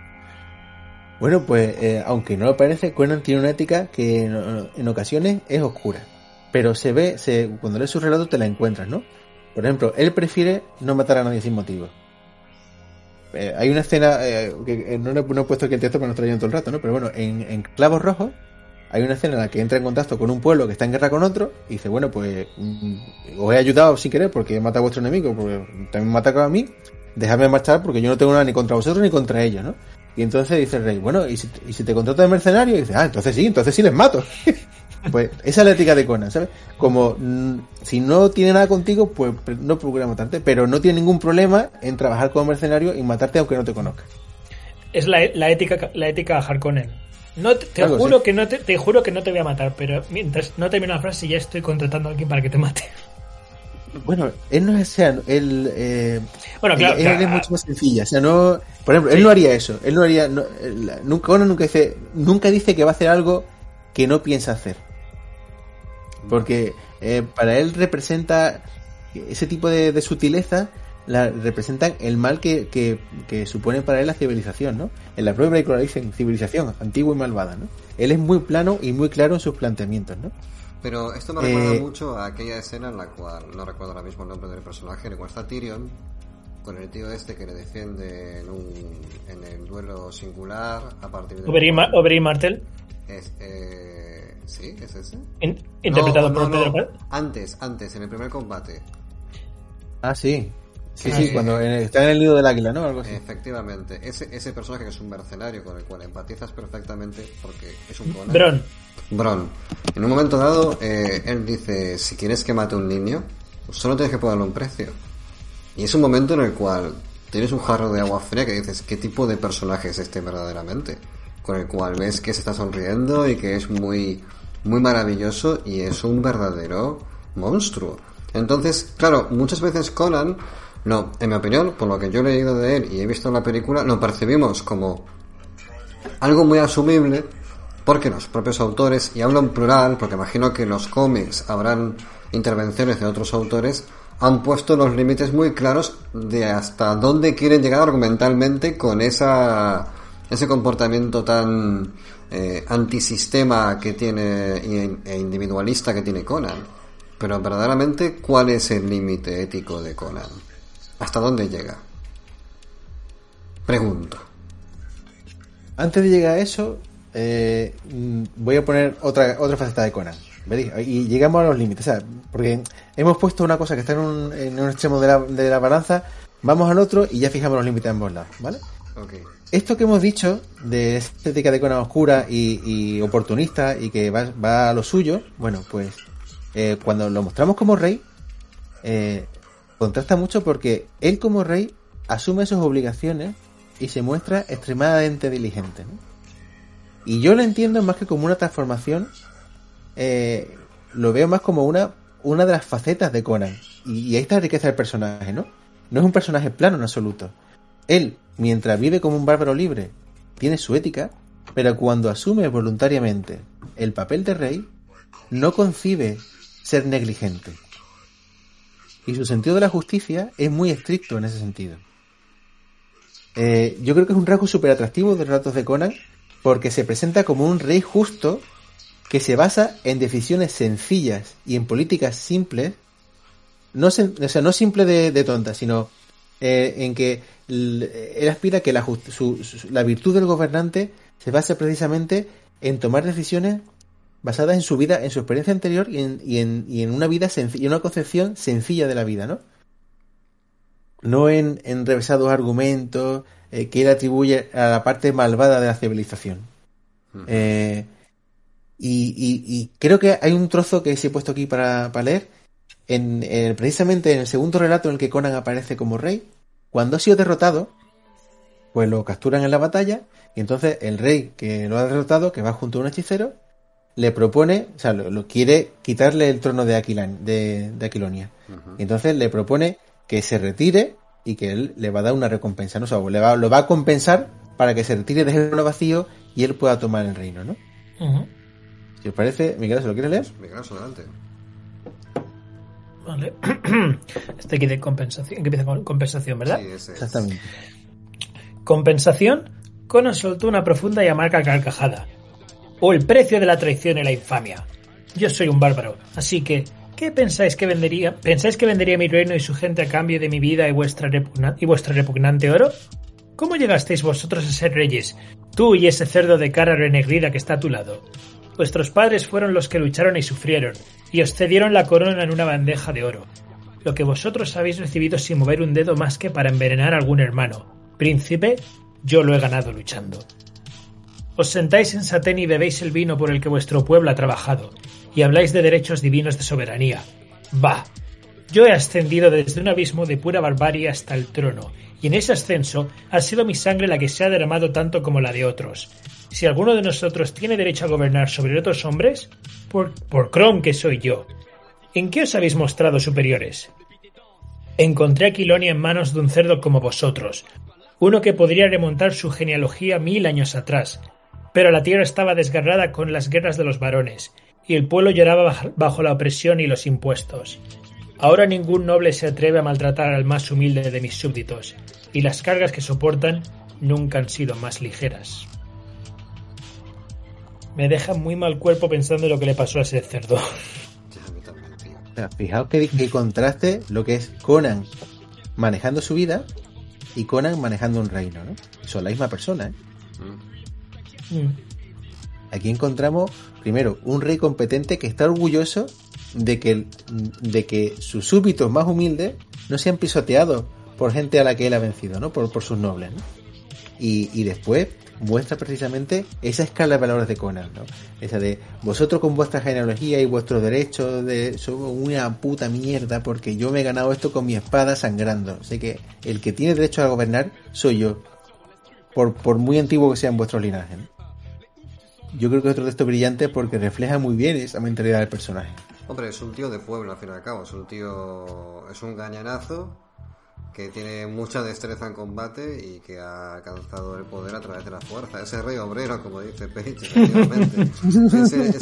ese, típico, pues nada, que está, es el delegado sindical del reino. Entonces es como que, bueno, pues el tío eh, trabaja por y para su gente.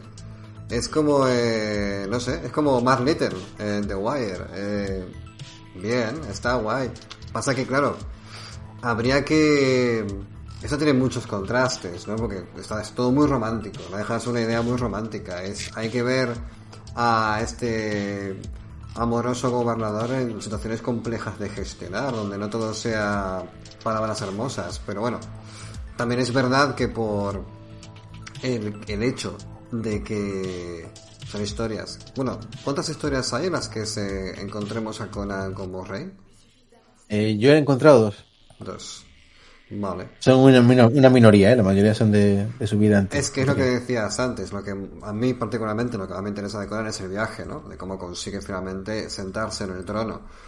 Todo lo, lo que viene después para mí es totalmente desconocido. De hecho, y no quiero adelantar tampoco mucho del programa, no sé si lo tenéis apuntado para más tarde, pero ¿cómo acaba la última historia de Conan? ¿Es un final de alguna manera o cómo...? No, no, ni mucho menos. No, yo creo que dejó de escribir, eh, no completó el ciclo. No lo completó. Obviamente, dejó de, dejó de escribir por desinterés y, listo.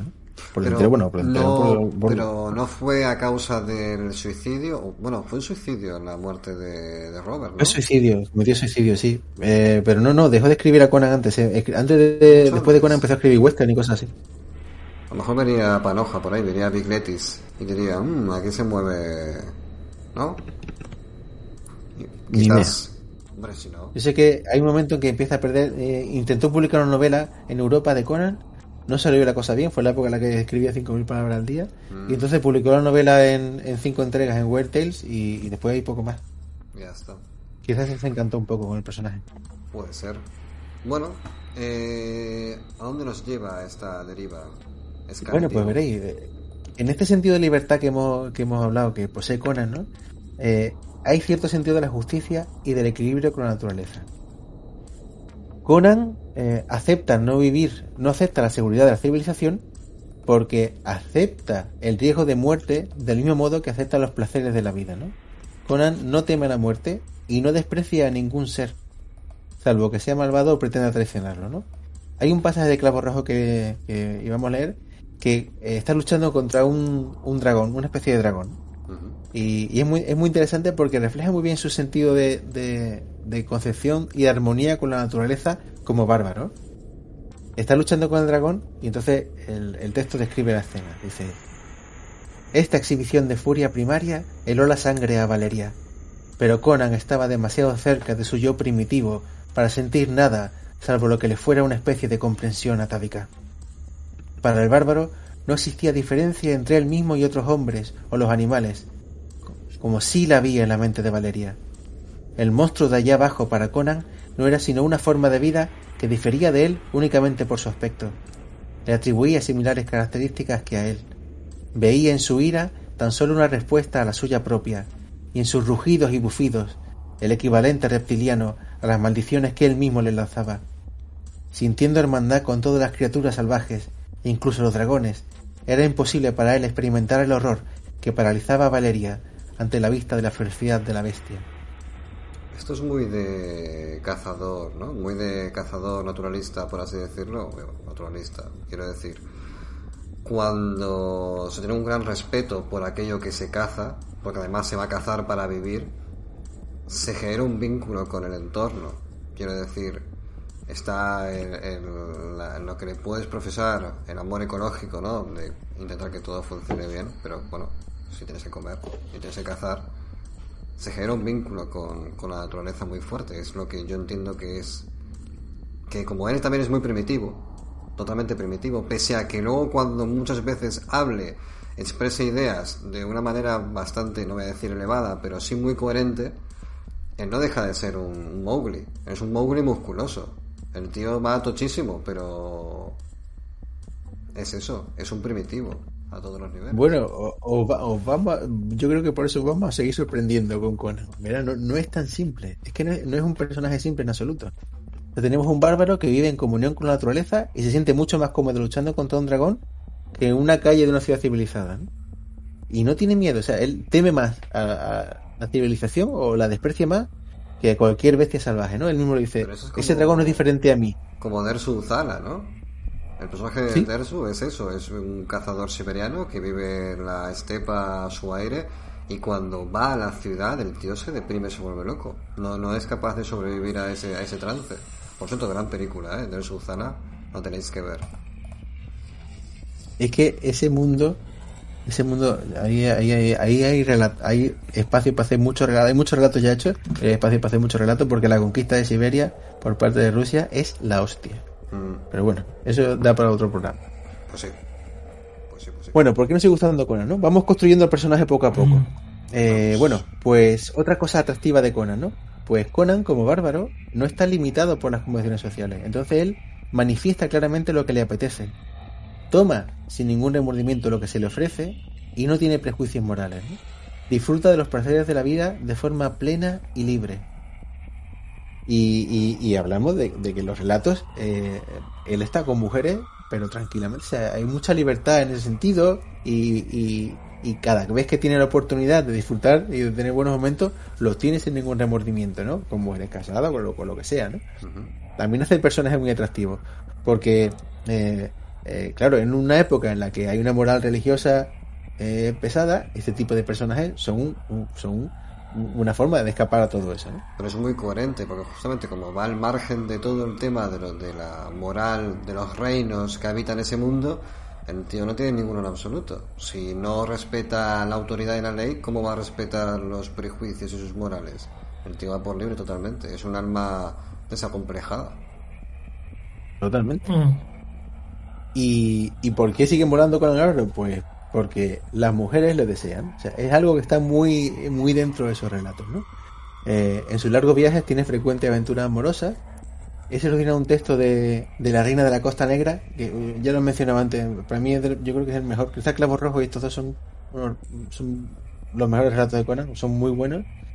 Y, y, y, hay una escena en la que conoce a Belit, que es la, la reina de la Costa Negra, ¿no? Eh, el barco de Conan ha sido saltado por los piratas. Todos han muerto menos él, que se ha defendido, está rodeado de, cadáveres de piratas y cubierto de sangre. Y entonces baja la reina de los piratas, que es una mujer que se llama Belit. Está asombrada por cómo le ha visto pelear. Y entonces le pregunta de dónde viene y él miente. Yo creo que es la única vez que él miente su relato y dice que, eh, viene de Iboria, ¿no?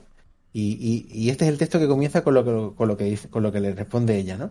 ¿Lo quieres leer tú, Álvaro? Sí, vamos allá. A ver, es un diálogo entre los dos personajes. Entre Belit, la reina, la reina de la Costa Negra, y, Conan, ¿no? Vamos allá. Pues dice así, que imagino que empieza ella, ¿verdad? Sí. Y empieza ella, sí. Eh, Tú no eres un blando ivorio, exclamó. Eres fiero y duro como un lobo gris. Esos ojos nunca se deslumbraron por las luces de la ciudad.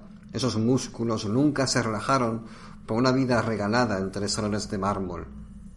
Yo Conan, un cimerio, confesó entonces.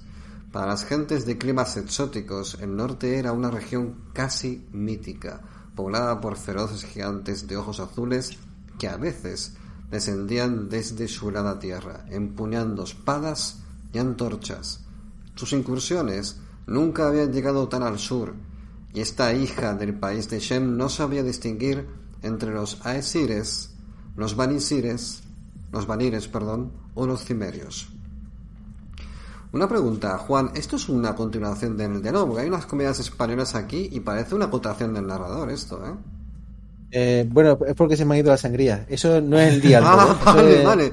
Es que me estaba haciendo un, po- un poco de cortocircuito mientras lo leía, no entendía nada. Vale, perfecto. Eso, esto es el narrador, ¿eh?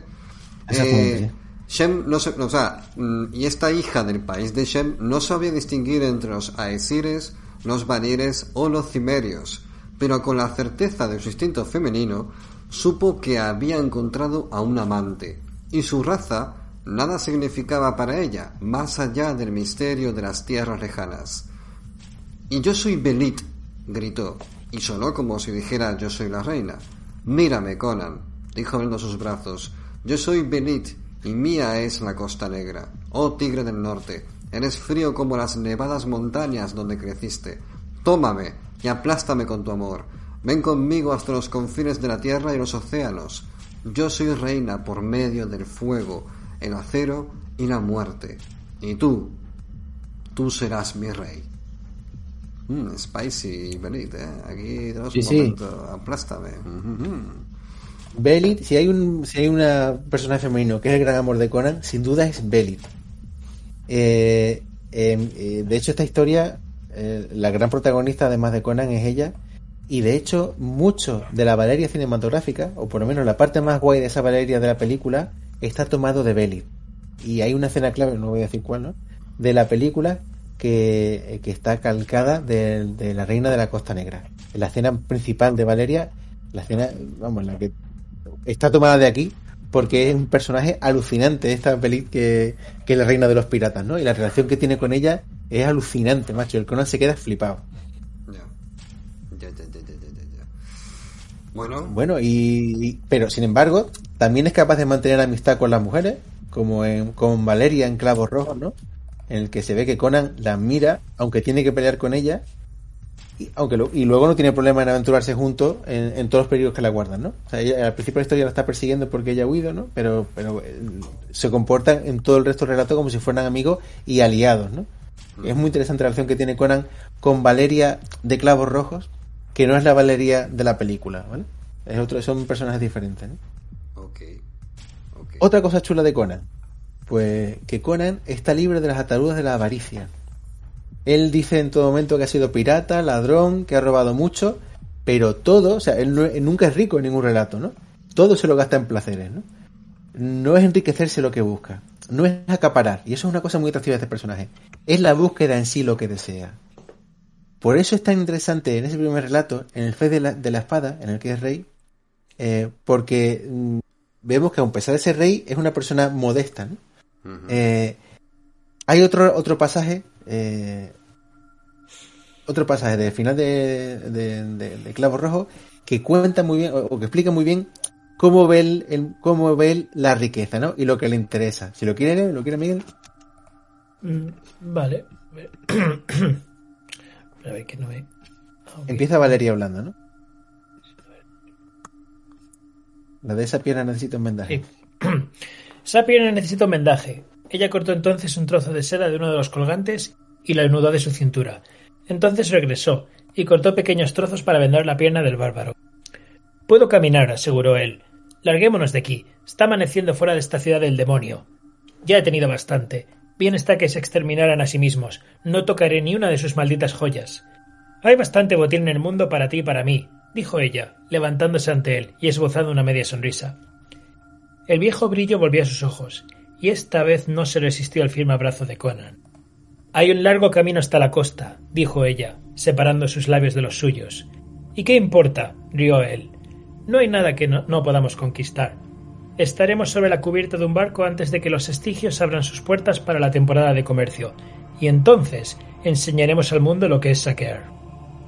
Qué romántico, qué Bonnie y Clyde. Sí, sí, pero fijaos, o sea, hay una ciudad que ya está vacía y está llena de tesoros y como lo han pasado tan mal, no quiere, no quiere esos tesoros. Él lo que quiere es saquear tesoros, no quiere el tesoro en sí. O sea, esta otra, otro forma parte de su atractivo, ¿no? Él siempre está buscando esas aventuras. No, no aspira, o sea, si roba riqueza es para, para pulírselo todo. Él no quiere acaparar. Él quiere que circule el dinero. Tío es un carpe diem constante, es un bombe más. Es como el balú de, de- del folleteo. Él quiere simplemente fiesta, quiere estar por ahí, todo bien, matar un par de, de personajes, un par de NPCs por el medio y ya está. Eh, Sí, sí. Y sin ah, embargo, cuando llega a ser rey, ya no es así. Pero es que faltan más relatos de Conan el Rey, joder. Yo quiero ver a Conan haciendo el presupuesto del Estado. Yo quiero ver al el tío ahí con las monedas de oro apiladas. En plan, bueno, ¿cuánto hace falta para la agricultura? Eh, es que hacen falta más bueyes. ¿Pero qué es un buey? Ahí, eh, dame a mí los arados que lo hago yo. Yo me imagino ahí un... No sé, me hace falta más... Más eh, Conan Monarca. Me falta más de eso, ¿eh? Pues Mira, vamos a llegar a ese tema, porque eh, otro aspecto que a mí me gusta mucho de este personaje es que a pesar de que es un bárbaro, Conan es culto. Es Sí, decir, eso lo dijo, lo dijo que- antes, lo dijo antes Woodruff en el chat, que dijo, Conan no es primitivo, es muy inteligente y suspicaz. Sí, sí, lo es, lo es. Y además es una persona culta, ¿ves? Qué interesante. Habla varios idiomas y ya siendo rey muestra talentos que ha tenido ocultos todo el tiempo. Veréis, en el primer relato que mencionamos, en la espada del Fénix, eh, es un, relato estupendo, la verdad, me encanta. Y ese relato comienza, aparte del texto que leímos al principio, ¿no? La primera escena de ese relato es, eh, es una en la que Conan está, eh, está completando los mapas del reino, ¿no? Bueno, empieza con una escena de conspiración y cuando ya terminan los conspiradores, la siguiente escena es Conan está viendo la sala de mapas del reino, ¿no?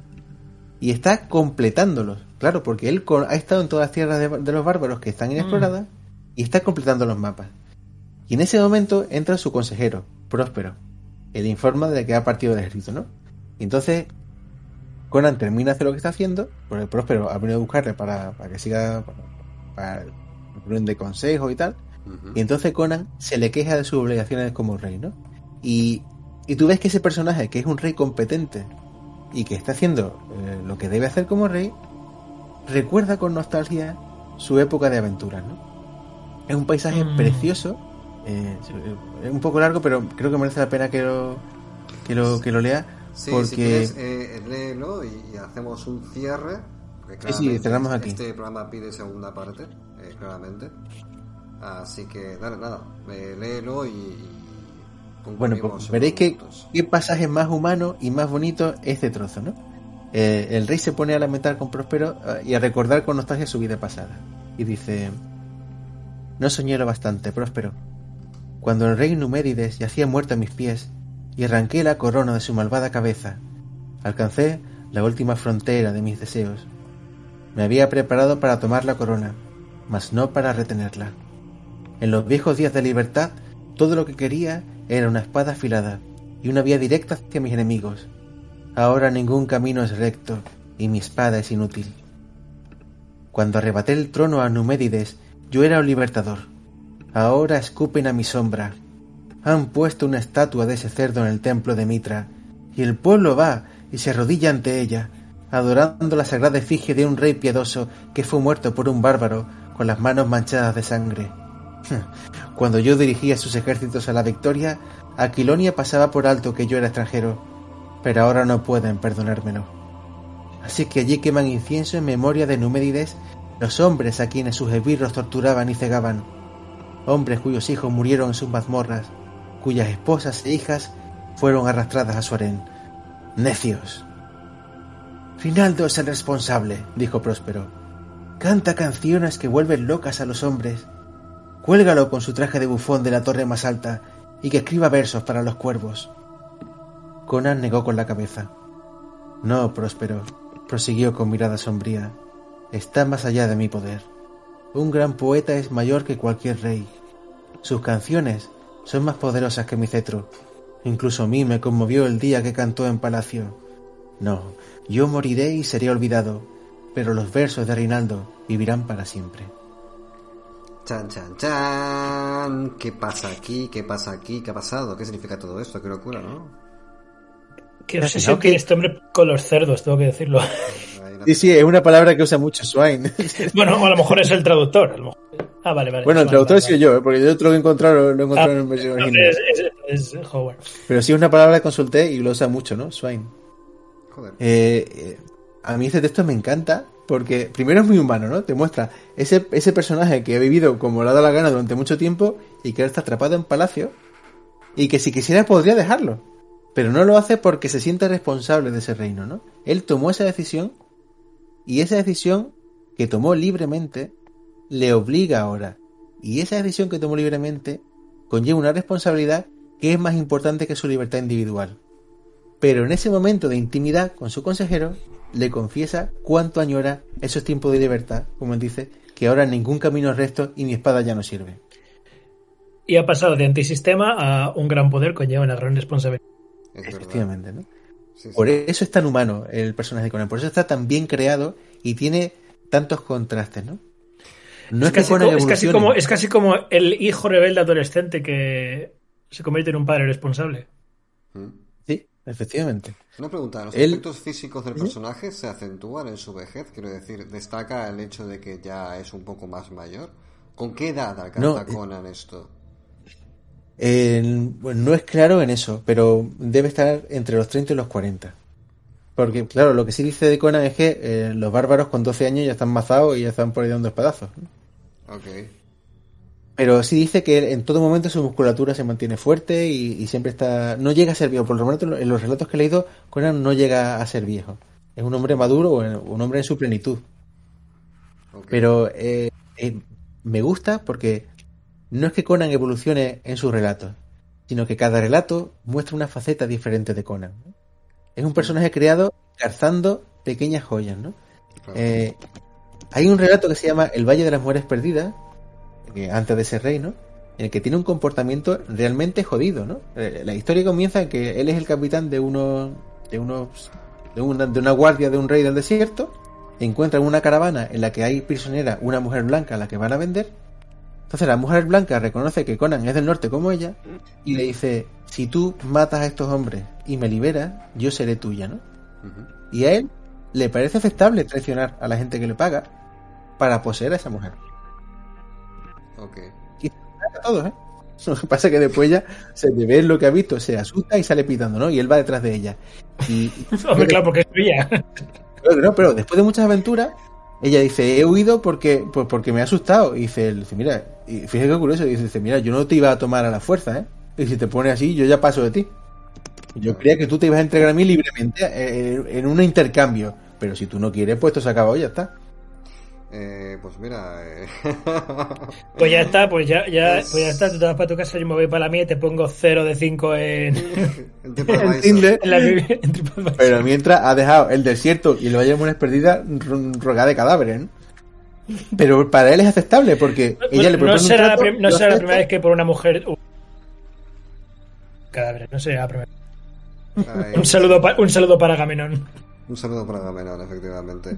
Yo recuerdo que, Pues, bueno, y, y con esto vamos cerrando si queréis para hacer un, pequeño corolario final. Y si la gente del chat tiene algún comentario o, o alguna duda o lo que sea.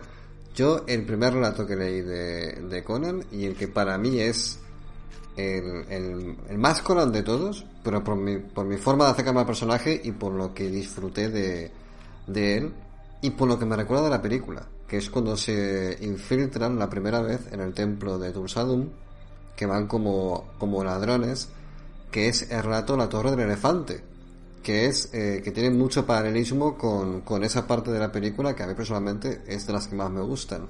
La Torre del Elefante es básicamente Conan ladrón, que es Conan espía, que es cuando ya no lo ves tanto enfrentándose a, ante iguales, sino que tiene que esconderse en las sombras para alcanzar, eh, no sé si en una piedra o qué era, en una torre de un mago.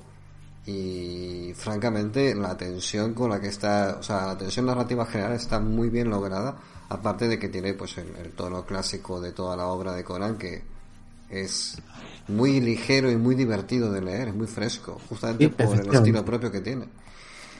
Entonces, no sé si queréis comentar algo para terminar, chicos. Gente del mm. chat, aprovechad. Bueno, yo espero haber creado, eh, haber creado un personaje con muchas facetas, ¿no? Y, y, bueno, para el próximo programa dejamos eh, las características de los relatos, porque eh, hay una cosa que está clara en el relato de Conan y no tanto en el relato de Cool. Y es que los relatos de Conan, curiosamente, y aquí dejo pie para la entrada del próximo programa, lo principal no es Conan, sino que Conan llega a esas historias cuando esas historias están en marcha. Y me parece una decisión creativa cojonuda por parte de Howard. Y, es una gran diferencia con los relatos de Kurt, ¿no? Eh, veremos que Conan realmente llega a ocurrir en los relatos. Conan sucede cuando ya las historias están en marcha. Y, tenemos a este personaje con esta, toda esta faceta, toda esta riqueza, todas esas virtudes y defectos, que tiene muchos, ¿no? Y vamos a ver cómo ese personaje entra en esos relatos y las características, las características de esos relatos y qué tienen para que, para que enganchen tanto, pues lo veremos en el próximo programa. Muy bien. Pregunta eh, Carlos de Torres si... Bueno, esta pregunta te lo dejo a ti. Yo no sé, yo diría que no, porque no he visto nada y no conozco la, vida de, de Howard. Pero Juan, tú que has leído más y en general de la obra de la vida, ¿creéis que Howard era racista, aún teniendo en cuenta su contexto y su época? Pues, menos más pues racista que la media de la gente de su época y su contexto social. No creo que más racista que la media de su época. En sus relatos sí se ve muy claro, en la, era de Iboria, eh, eh, lo que son las razas negras siempre tienen un comportamiento más despreciable, traicionero, y las razas blancas, puras, bárbaras del norte, siempre son puros de corazón, ¿no? Bueno, puros de corazón en el sentido, o, en, lo que Conan entiende por puro corazón, ¿no? Exactamente, ¿no? Eh, no creo que fuera mm, ni más ni menos racista que en general de su época ni el sitio donde él vivía, ¿no? que, era el sur de Estados Unidos. Ok. Bueno, pues contestado mm. queda. Eh, Miguel Oso, ¿quieres comentar algo para cerrar? Eh, eh, bueno, voy a coger el guante que me lanzaste sobre Philip K. ah, es verdad, hazte unos highlights por ahí, tío. Pues mi highlight es, como bien ha dicho Álvaro, el, la vida de Philip K. nos va a dar para tres programas vamos a curarnos de espantos y vamos a prepararnos para tres programas. La, se va a dividir de manera cronológica, dando un repaso a su vida, que ya digo que es interesante, por no decir una locura. Una, por no decir una. algo peor, una puta locura. Y también vamos a, por supuesto, hacer un repaso acerca de sus obras. Y vamos a conocer al Philip K. que escribió eh, sin parar durante toda su vida, porque le iba la vida en ello, porque fue un escritor profesional, no muy bien pagado que pasó muchísimas noches sin dormir para poder terminar el siguiente relato. Un, autor de muchísimos relatos, muchos más que novelas y de, cuentos, podemos decir. Un autor que no llegó a tener eh, el reconocimiento que llegó a tener después de muerto. Le llegó ya una vez fallecido. Y, y como digo, una historia personal que a veces se cuela dentro de sus historias, donde las dudas sobre la realidad, sobre el poder de la mente humana, sobre el libre albedrío y la capacidad de predecir el futuro, todo eso eh, a veces obedece a historias muy extrañas que le sucedieron a Philip K. En su vida, o al menos eso decía, y así podemos ver como a medida que pasa de matrimonio en matrimonio, vamos a, vamos a contar mucho también la vida de sus ex esposas porque son también parte crítica de todo esto, veremos cómo todo se va volviendo más y más extraño hasta el tercer programa que dedicaremos a sus últimos 10 años de vida, en los que arrancamos con Philip K. Dick en una conferencia de ciencia ficción en Francia, donde supuestamente va a hablar de sus obras y acabó revelando entre una audiencia totalmente desconcertada que vivíamos en una simulación informática. Qué grande, ¿no? O sea, el tío iba full setas todo el tiempo. Eh, también aprovecharé para reivindicar que aunque se asocia a Philip K. con todo lo lisérgico, Philip K. no estaba dándole las drogas. Se tomó muchísimas metanfetaminas para básicamente no dormirse y terminar el relato, pero nada más. Creo que llegó a probar LSD un par de veces en su vida, pero como ya dije alguna vez, quizás en uno de tus, eh, en un comentario en tus Twitch mañaneros, alguien como Stephen King se merece mucho más el apelativo de drogata que Philip K. Dick, muchísimo más. Oye, dice Morgan que también denunció a Stanislaw Lem como espía. Sí, llegó a decir que llegó a decir que Stanislaw Lem no existía, sino que era una conspiración eh, comunista. Dios, hace falta ese programa, joder. Como Carmen Mola, pero al revés. Durísimo. Eh, es, todo, es, todo, esto, es very difficult todo esto. Eh. Em, y a nivel de, de, de mujeres, Felipe porque has dado una, una pincelada en los grupos internos, el tío eh, dejó mucho, mucho, mucho rastro o qué? Eh, digamos que probablemente buscaba algo diferente en cada una de las esposas hasta que llegó el momento se aburría y aparecía la siguiente y se ilusionaba. O sea, Philip K. es la clase de persona que deja a su segunda, a su segunda mujer, la deja porque la viuda de un poeta llama a su puerta diciendo, hola, soy la vida de un poeta y he oído que sois escritores, podríamos tomar café. Y de repente dice, tengo que casarme con esta mujer porque lo mismo así consigo la gloria como escritor. Ok, vale, pues una figura curiosa. Sí, y un tiempo después, sin tampoco da muchos spoilers, pero un tiempo después acabaría internando a esta tercera esposa en un psiquiátrico. Y después de Conan es bárbaro, macho. Sí, va, va a ser una historia muy, muy muy turbia, muy truculenta. Y, lo digo jocosamente porque hasta las involucradas, diez años después de la muerte de Dick, recordarían con cariño todas estas historias.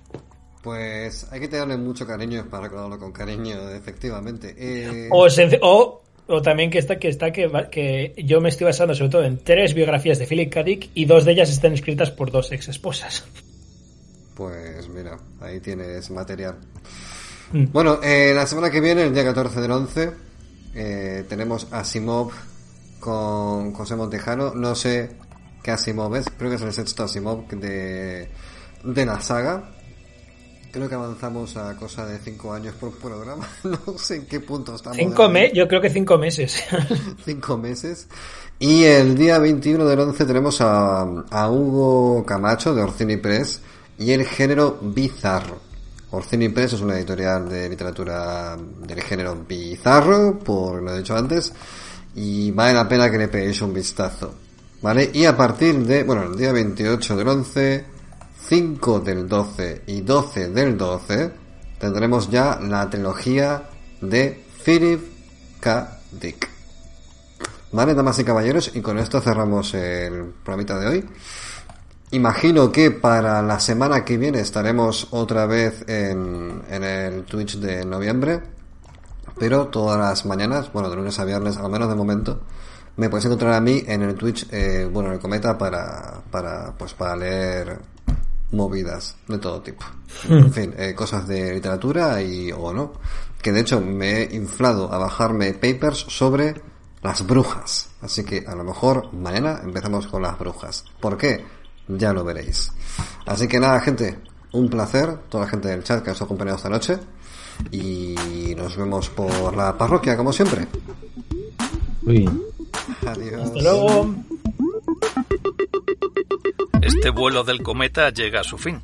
Solo comentaros que podéis apoyarnos en iVoox, a través del cual generaremos contenido exclusivo orientado al aprendizaje literario. También podéis uniros a la parroquia a través de Patreon, en patreon.com barra vuelo del cometa. Formaréis parte de la comunidad que sostiene este podcast con derecho a participar en todas las iniciativas y sinergias que ahí se generan. Sin más que añadir, hasta el próximo vuelo del cometa.